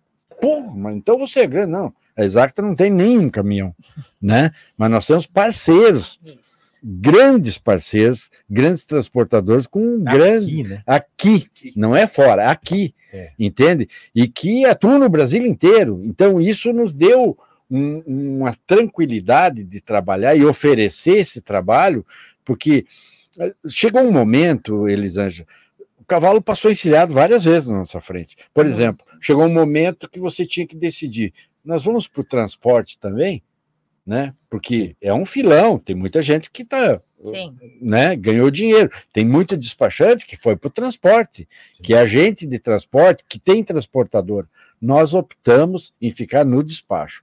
Nós optamos em ter parceiros transportadores. E se profissionalizar, né? Só né, cuidar fala, do que nós sabemos. É muito do jeito que a gente também sempre fez. Vamos ser bom no que a gente, no que a gente propõe. Isso. Vamos ser o melhor no que Pronto. a gente se propõe. E deixa os outros fazer o que eles sabem fazer. na mão. Exatamente. Né? Eu acho que isso é, isso, vocês têm muito esse, esse perfil, assim, né? O seu contou aqui já no, no podcast dele, né? Que é contrário de você, ele só foi fiador e teve que pagar uma fazenda. Mas ele não tem a fazenda. ele só pagou. pagou. Não estava aí, exato. É, mas é, mas é, eu, eu acho que assim, você veja, né, o, o quanto de. O, o, quanto a conhecer legislação, entender para onde a gente quer ir, ter uma conduta que faça eu sentar na mesa com a Receita Federal, o Mário e a Isaac ter recebido, porque tem uma conduta. Nós temos a porta aberta. Né, de ter a porta aberta, né? A gente também tem muito essa facilidade, né? Mas eu queria também ouvir você, Mário, como é que você enxerga a Foz? Quer dizer, onde é que, assim, a revelia do que às vezes o poder político apronta com a gente, aonde a gente vai? Bom, eu acho que a sociedade organizada tem que está presente mobilizada, tudo. Né? Mobilizada. Mobilizada, porque se não nos mobilizarem, porque só vão entender, só vão ouvir em Brasília os problemas de fronteira se você levar. Eles não vêm aqui para perguntar e não tem nem obrigação de saber. Entende? Nós temos que ver as nossas deficiências ou as nossas necessidades e procurar o poder público e dizer para eles: ó, faça isso, que isso vai resolver o nosso problema. Bom, nós estamos discutindo agora um novo Porto Seco, tá? Nós temos uma ponte, que vamos ter uma perimetral e agora estamos discutindo um novo Porto Seco. Nós temos que pensar a Foz daqui 50 anos. Nós, não, ah. nós não podemos pensar a Foz daqui 10 anos. Então, é, essa participação da sociedade organizada nessa discussão do Porto Seco é muito importante. Os caras perguntam onde vai ser o Porto Seco. Bom, mudou. Antes era concessão, agora é permissão. Então mudou o, modo de você ter o gestor do Porto Seco. Então, antes era num, num, num, terreno público, agora é um terreno privado. Então, eu não sei onde vai ser. Quem vai definir o local Vai ser a prefeitura liberando aquelas áreas, por exemplo, eu como, como investidor, eu tenho uma área, eu chego, eu para entrar na licitação, eu vou ter que levar todas as negativas, as certidões da prefeitura, que aquela região eu posso me instalar. É. Entende? Então, esse é o primeiro é o primeiro requisito, não é só financeiro. E outra coisa que nós estamos preocupados, Elisângela, estamos bastante atentos, é que não basta ter dinheiro, não basta ser um grupo muito forte. Claro Se não tiver não. expertise isso. no negócio, nós vamos cair. Eu, eu vou contar um negócio. Eu falo tudo isso para quem vem procurar de loja franca. Eu falo, gente, loja não, franca é o melhor não. negócio do mundo, Mas... pode alavancar Foz. É um presente que Foz do Iguaçu ganhou. Basta ter só os, os milhões que não, não, não, se não, não tiver expertise de importação, é. porque eu quero que Foz tenha as melhores lojas francas do mundo né? Então, assim. Não adianta só dinheiro. Isso, isso em todas as áreas, né? Mas nessa área específica que você está falando, a, o conhecimento é ah, fundamental. Sem dúvida nenhuma. Que pode travar todo um segmento, né, Mário? Você sabe, Elisângela, que nós tivemos vários. Eh, eu, eu chego na Receita, na sala de reunião, eu olho os delegados, eu passei desde o Lázaro até o último, todos eles. Uns já foram, outros. Xinga né? uns, é, eu passei por todos, desde o Lázaro até agora o Paulo Bini. Então, todos eles eu passei.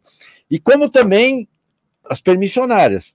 Foi Infaz, foi Cobec, foi Codapar, foi EAD Sul, EAD Sul, ELOG e depois Multilog. Mas tem um caso muito típico na EAD Sul. Quando a EAD Sul assumiu, né, nós começamos uma discussão, porque tem um estacionamento na frente para os despachantes. E tem muito despachante, agente de transporte, não tinha mais espaço ali. E eu comecei a discutir, porque os despachantes têm alguns, a EGL, o Renato, nós, tem vários despachantes lá em cima, então, que estão lá em cima. E para nós abrirmos um portão. Eu lembro Para abrirmos um portão. Bom, comecei uma discussão, e assim, a cadeira, que avalia o porto. Cada seis meses tem uma reunião.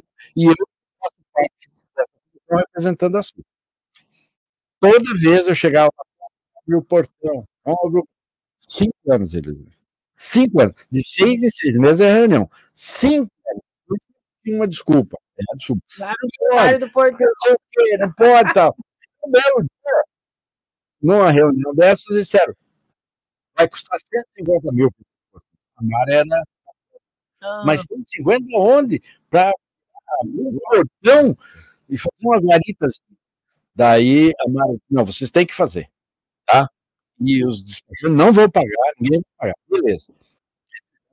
Eu tô lá no escritório, de repente, o Jorginho, o Jorge, que é o nosso lá em cima, que é uma pessoa fabulosa, o cara que está com 30 anos, né? O Jorge me diz, ah, estão inaugurando o portão aqui. Eu digo, não, não tá louco? Liguei para Mara, digo, Mara, que negócio é esse? Não, não vai inaugurar. Espera aí. No mercado Mufato, comprei comprei foguete, comprei uns esses negócios, lá para cima. Agora sim, vamos inaugurar. Foguete. Levamos seis anos praticamente para abrir aquele portão. Então, se você não tiver gente profissional, hoje a Multilog, eu defendo Multilog profissionais. Antes nós trabalhávamos muito com a China. Tantos mil caminhões. Ah, tem. Agora não. Agora tem um número exato. Ah, produto que tu quer saber se passa aqui? Eles te dão. Qual é o valor dos produtos? Quanto, quanto foi a, quanto, quanto representa a movimentação? Mas é que se a sociedade organizada exige que as concessionários, etc., sejam profissionais. Né? Então, mas não podemos correr o risco de entrar, de entrar um amador e depois nós andarmos para trás. E olha aí outra questão. Né? Você Ó, o Felipe pode fazer um lá. Ele diz, ó, Isaac está conectada.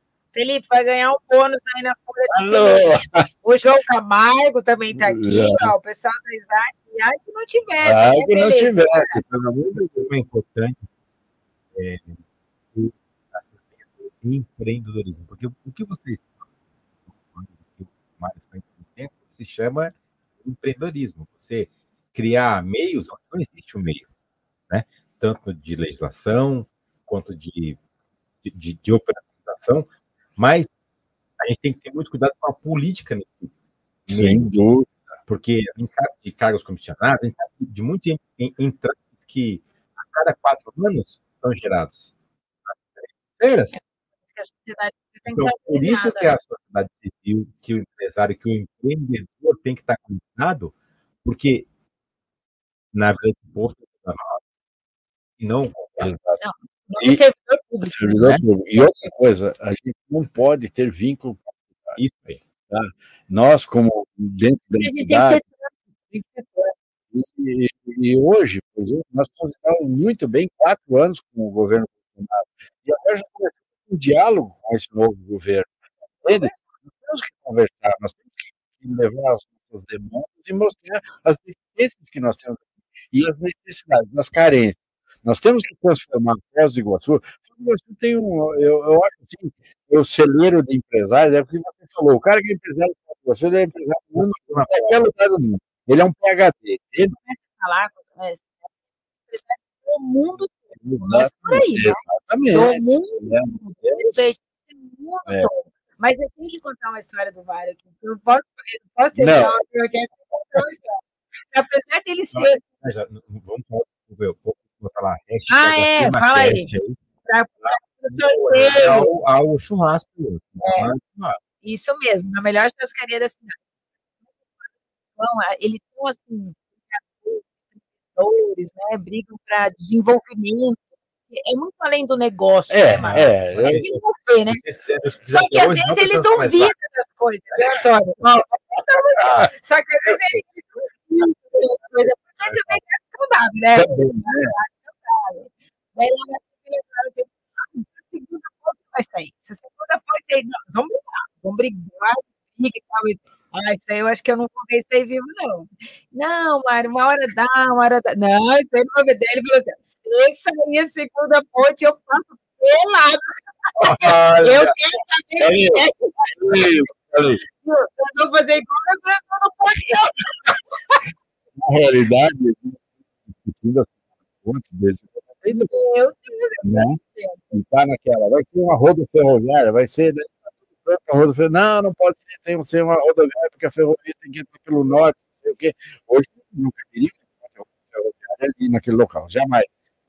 E eu sempre duvidei. Inclusive, tem uma passagem, quando o Samek, era o diretor do Itaipu, veio o ministro aí para a ordem da segunda, né? E daí foi em Itália e tal, e daí o Samek chegou para ele, ó, cara lá, tu vai trazer uma pelada. Daí ele me chamou. Aí cheguei, ele disse, não é mesmo seu nome? Mário Camargo. Ele assinou, né? Então o senhor vai assinar, vai atravessar pelado, porque estou autorizando a construção do Cara, eu digo, bom, mas eu tenho um. Eu tenho esse... que era Mário Camargo Chais. eu, eu tenho, eu tenho, eu, eu tenho o seguinte, uma, forma de resolver essa promessa eu vou cumprir. Eu sou gaúcho de soledade, vou ter que cumprir. Agora, eu disse que ia atravessar pelado, isso eu falo, inclusive, para o é, o, engenheiro-chefe, foi até agora, cara sensacional do consórcio, ele, só eu, eu, não, eu não disse como que eu ia atravessar. Eu posso atravessar de carro, minha esposa vai dirigir ah, e eu vou sentar do lado, pelado, pronto. Ah, tudo Entende? bem, vamos aceitar. vamos aceitar, né? Todo mundo já sabe dessa minha aposta eu, eu, eu queria fazer isso para tudo, sabe? Para a gente se comprometer e as coisas aconteceram. As coisas aconteceram, porque realmente eu acho que nós merecemos. Eu, eu não sei, Foz do Iguaçu tem um um magnetismo né, que consegue pegar a gente que vem de fora, vem do Rio Grande, vem de Santa Catarina, vem de São Paulo, e a gente se apaixona por Foz do Sul. O João Carlos é mineiro, apaixonada por Foz do Sul. Ele, a minha esposa é medianeirense, apaixonada, não, não volta mais para Medianeira, entende? Então, eu, eu acho assim, a, a gente é, é, é, é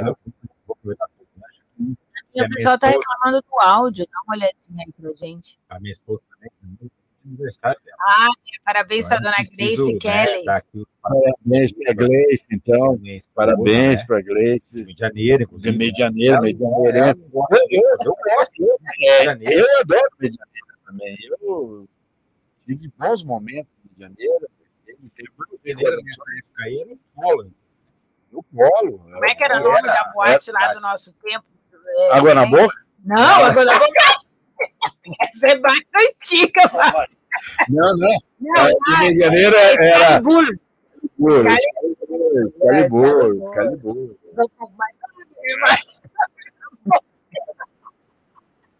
Essa foi ótima. Mas assim, já passou uma hora e meia, viu? Uma hora e meia. Que dois programas.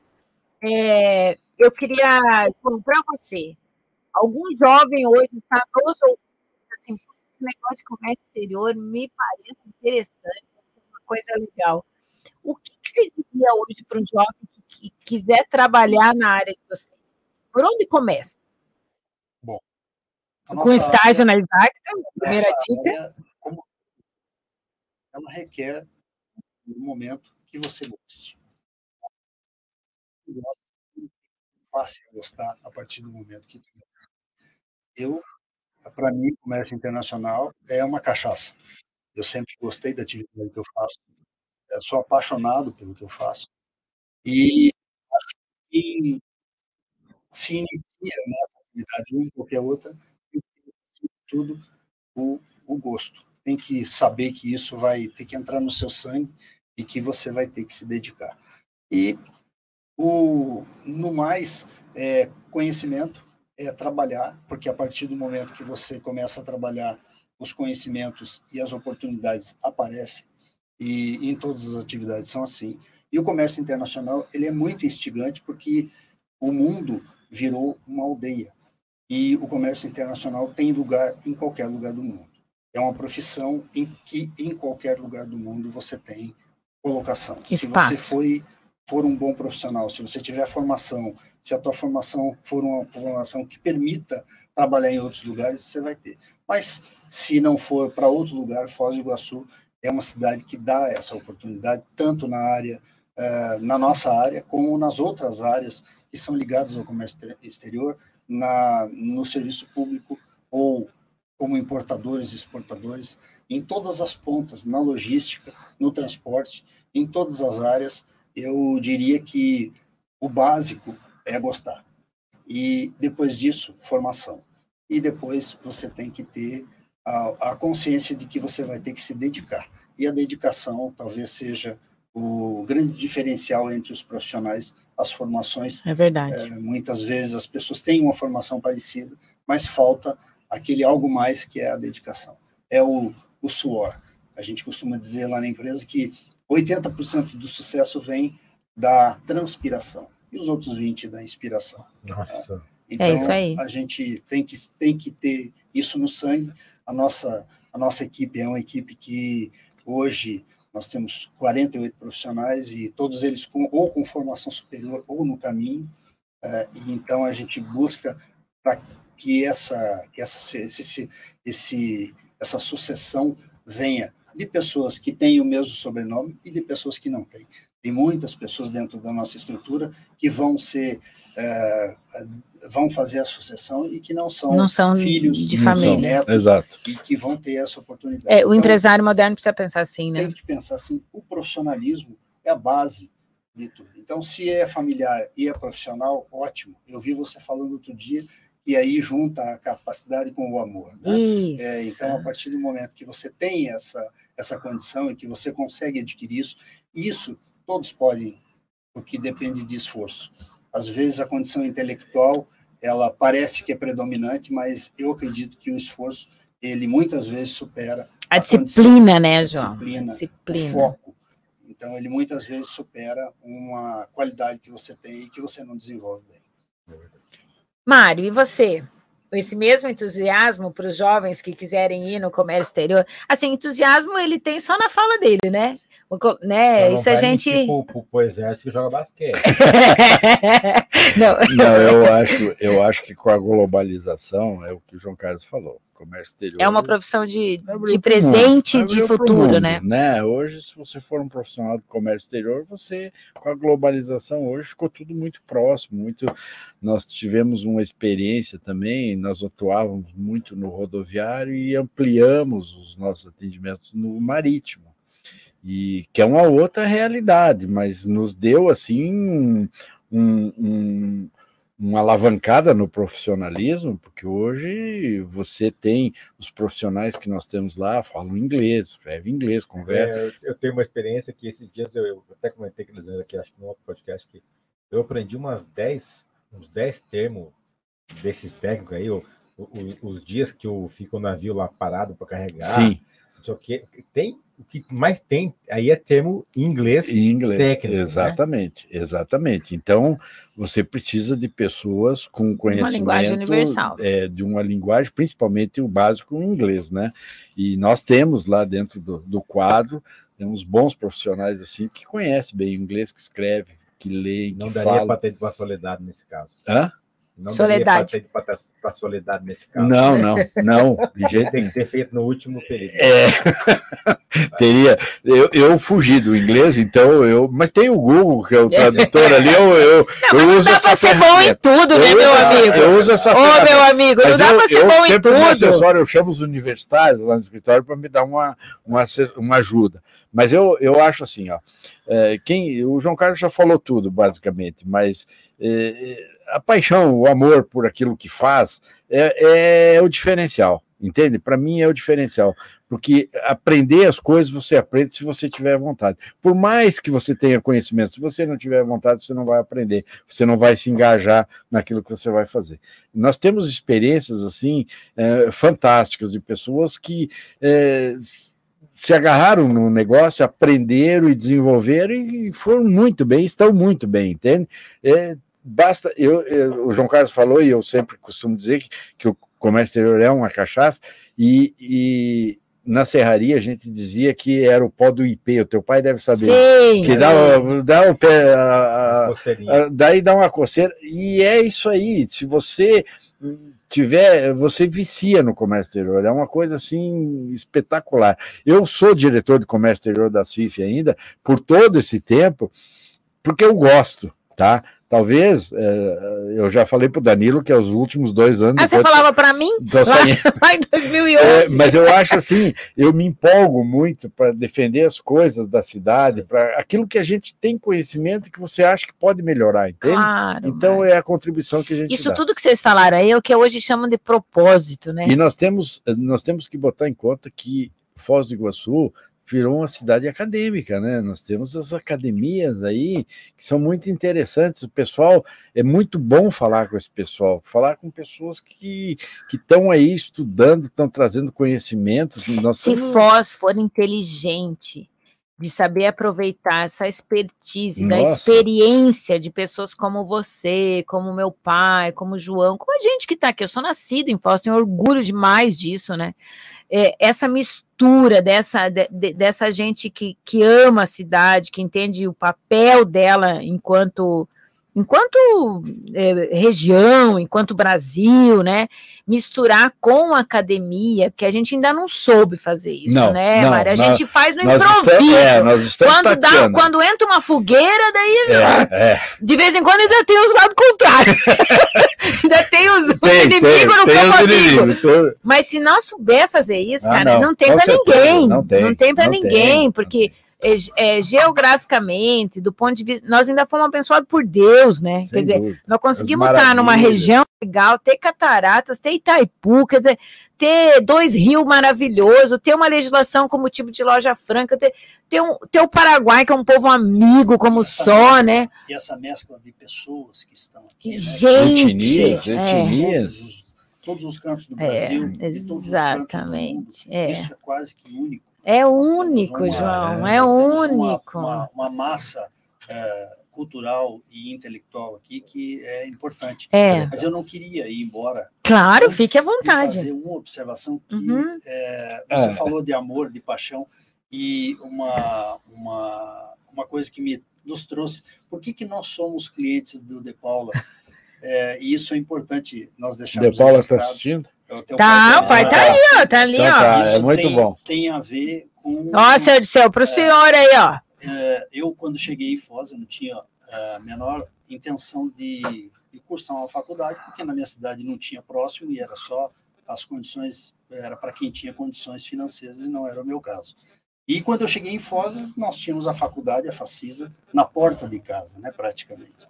Uma faculdade que era paga, mas era meia comunidade, meia paga. E aí eu comecei a Facisa em metade de 82. E lá pela metade de 83, eu tive um professor de contabilidade, o senhor Derceu, e como eu tinha o problema na minha atividade, a nossa atividade profissional, que era dos horários que a gente tem até hoje, nós dependemos dos órgãos, nós dependemos das, das dinâmicas dos órgãos, é, eu chegava quase sempre na faculdade, eu em cima da hora, um pouquinho atrasado. Tinha eu uma prova com... Seu Derceu de Paula. uma prova de contabilidade que eu nunca tive problema com contabilidade, eu sempre tive Uhum. uma certa facilidade nessa área. E cheguei na, na prova, o- entrei, sentei. Quando o Derceu levantou a cabeça, falou: Você chegou agora? Eu falei: Sim, cheguei agora. Ele falou: é, Mas eu já fiz a chamada. Eu falei: Sim, mas o senhor não distribuiu as provas aí. Ele falou: é, Mas já está feita a chamada, você pode ir na secretaria e pedir a segunda chamada. Falei, mas o senhor não distribuiu as provas, né? não dá para acertar isso? Ele, não. Aí eu saí, fui na secretaria, fiz o pedido para a segunda chamada, e quando eu estava voltando, tinham dois outros colegas que também chegaram atrasados. Eu falei, vocês vão pedir a segunda chamada? Ele falou, vamos. mas ele falou, mas pode esquecer, você não passa. Eu falei, por quê? Falou, você não conhece o Derceu? o Derceu, ninguém passa em segunda chamada. Eu falei, mas eu vou passar porque eu sei contabilidade. No dia da segunda chamada, chegamos na, na prova, eu, esses dois e mais dois outros, nós éramos em si, e era uma apostila. A prova era uma, a prova apostila. Era uma apostila. Eu não consegui terminar de ler a, a prova até o final do horário. Resumo, eu peguei exame, fui para recuperação e quase que eu perdi aquele ano por conta do seu Derceu de Paula. E depois disso, eu entendi que essa mensagem é uma mensagem de profissionalismo, de correção. Ele tinha um critério e aquele critério foi para seguido, todos. Para todos. Uhum, e esse é meu pai. o que nos, nos fez vir até o De Paula e começar a trabalhar com vocês, porque nós tínhamos, um dos nossos sócios era contador e nós fazíamos a contabilidade com ele em Medianeira. E aí, num determinado momento, essa logística ficou complicada e a gente optou por vir para Foz e aí a primeira pessoa em que nós pensamos, em que eu pensei e levei ao sócio foi no Derceu. E lá se vão mais de 30 anos, né? É. É, é. você veja como o tempo voa. Bonita história, João. Meu, meu pai, a prova dele tinha mais e tinha menos. Porque se o cara chutasse, ele percebia que chutava, descontava os pontos. Era um negócio doido. Esse, é, eu sempre conta essa história do Derceu é. e disse, ó, até porque do dia que nós fomos escolher o escritório para fazer aqui, uhum. a, a, escolha, a opinião do João foi a que teve mais peso, né?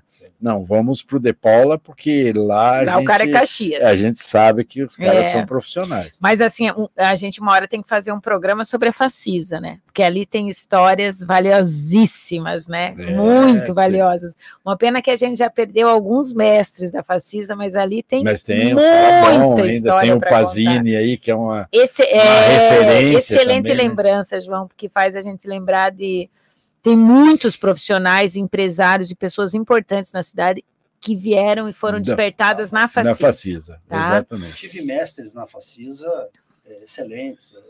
Se, se, citar nomes, provavelmente. A gente vai cometer vou, pecados. cometer um pecado, mas é. eu me lembro da Isolete, que não Nossa. está mais aqui, que era um excelente profissional, e do Cuiava, que também foi um, um, mentor, e outros tantos, o teu pai, o Pazini, o, o Ivaldo, Muita é, gente boa. Minati, enfim, são, eram muitos, eram mestres.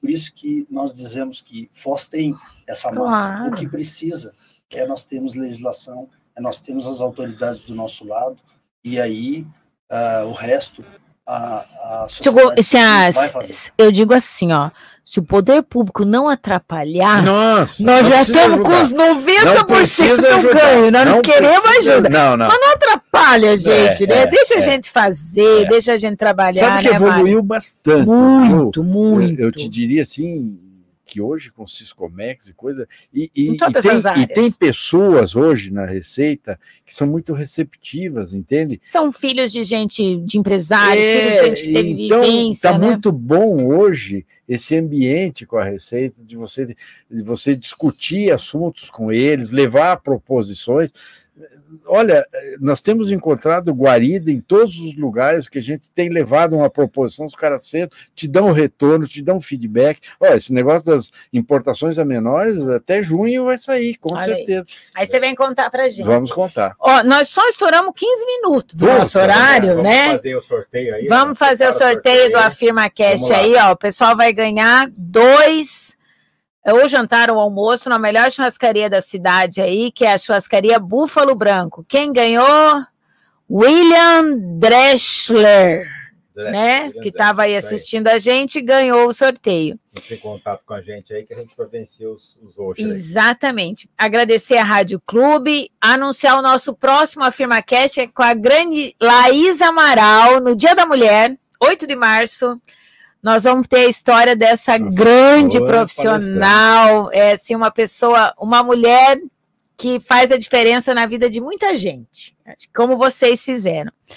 Eu queria demais agradecer a presença de vocês dois, dizer que a gente tem um orgulho de ser parceiro, dizer que a cidade de Foz do Iguaçu deve muito a vocês, deve mesmo, né? E que a gente espera que vocês tenham saúde e energia para continuar fazendo por essa cidade dizer que se aquele menino que saiu lá de Soledade né, aquele rapaz que saiu lá de Solidariedade, se olhasse para ele agora, ele ia ter muito orgulho de vocês dois. Saibam disso, tenho a mais absoluta certeza de que vocês construíram uma trajetória que faz diferença na vida das pessoas, dos negócios, das cidades, da região, Mário. Tenho orgulho disso, tá?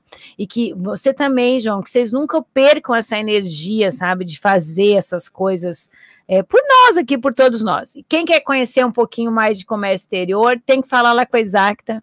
Eu sempre digo o seguinte: nós entramos depois que o produto está aqui, né, Tony? Depois que o produto está aqui no Brasil, a De Paula entra na jogada. Mas até chegar aqui, Sim, precisa de um bom assessoria de despacho aduaneiro. Tem bons profissionais na cidade, né, bons, né, Mário? Mas a Exacta, com certeza, está tá entre os melhores. Tem. Eu vou passar para vocês rapidamente fazer a despedida de vocês para nosso, no nosso AfirmaCast. Primeiro, agradecer vocês, dizer do orgulho e do prazer de estarmos aqui, de participar desse programa de vocês. Sem dúvida nenhuma, vocês são os expoentes e, e para nós só nos traz orgulho e satisfação e um prazer muito grande ser parceiros de vocês, tá? Eu sei que não vou nem me estender com muitas palavras, porque tudo que eu disser vai ser pouco para dizer o que vocês representam também para Foz do Iguaçu termos de eh, empresa que acessória. Eu, eu conheço outras empresas eh, e eu, sinceramente, a empresa de vocês é um, é um diferencial. Ela é um modelo, né? E o que vocês fazem sempre é uma coisa inovadora, e isso me orgulha muito de ser cliente de vocês, ser parceiro e particularmente amigo. amigo. de vocês. Amigo, tá? amigo do teu pai, teu amigo, amigo do Antônio. Então, muito obrigado pelo convite. Quero me colocar à disposição de vocês toda vez que vocês precisarem e a gente conciliar as agendas. Isso estarei é. aqui sem dúvida nenhuma. Muito obrigado. João? Também queria agradecer muito a vocês, o Tony e a Elisângela, e dizer que é, nós somos herdeiros de nós mesmos, né?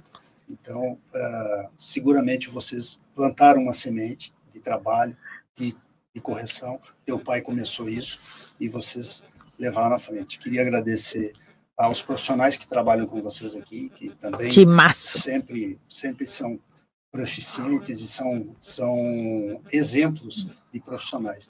A empresa de vocês é um exemplo. Então, nós nos sentimos muito bem de estar aqui, eu me sinto muito bem de estar nesse momento é, conversando com vocês. É, agradecer a, a, audiência de vocês também, que são os, os seus é, as pessoas que estão nos assistindo nesse momento, que estão dispensando esse tempo, e dizer que nós estamos à disposição. Nós, eu sou um Foz do Iguaçuense por opção. Isso aí. Então eu gosto muito daqui, os meus filhos nasceram aqui e eu pretendo morrer aqui.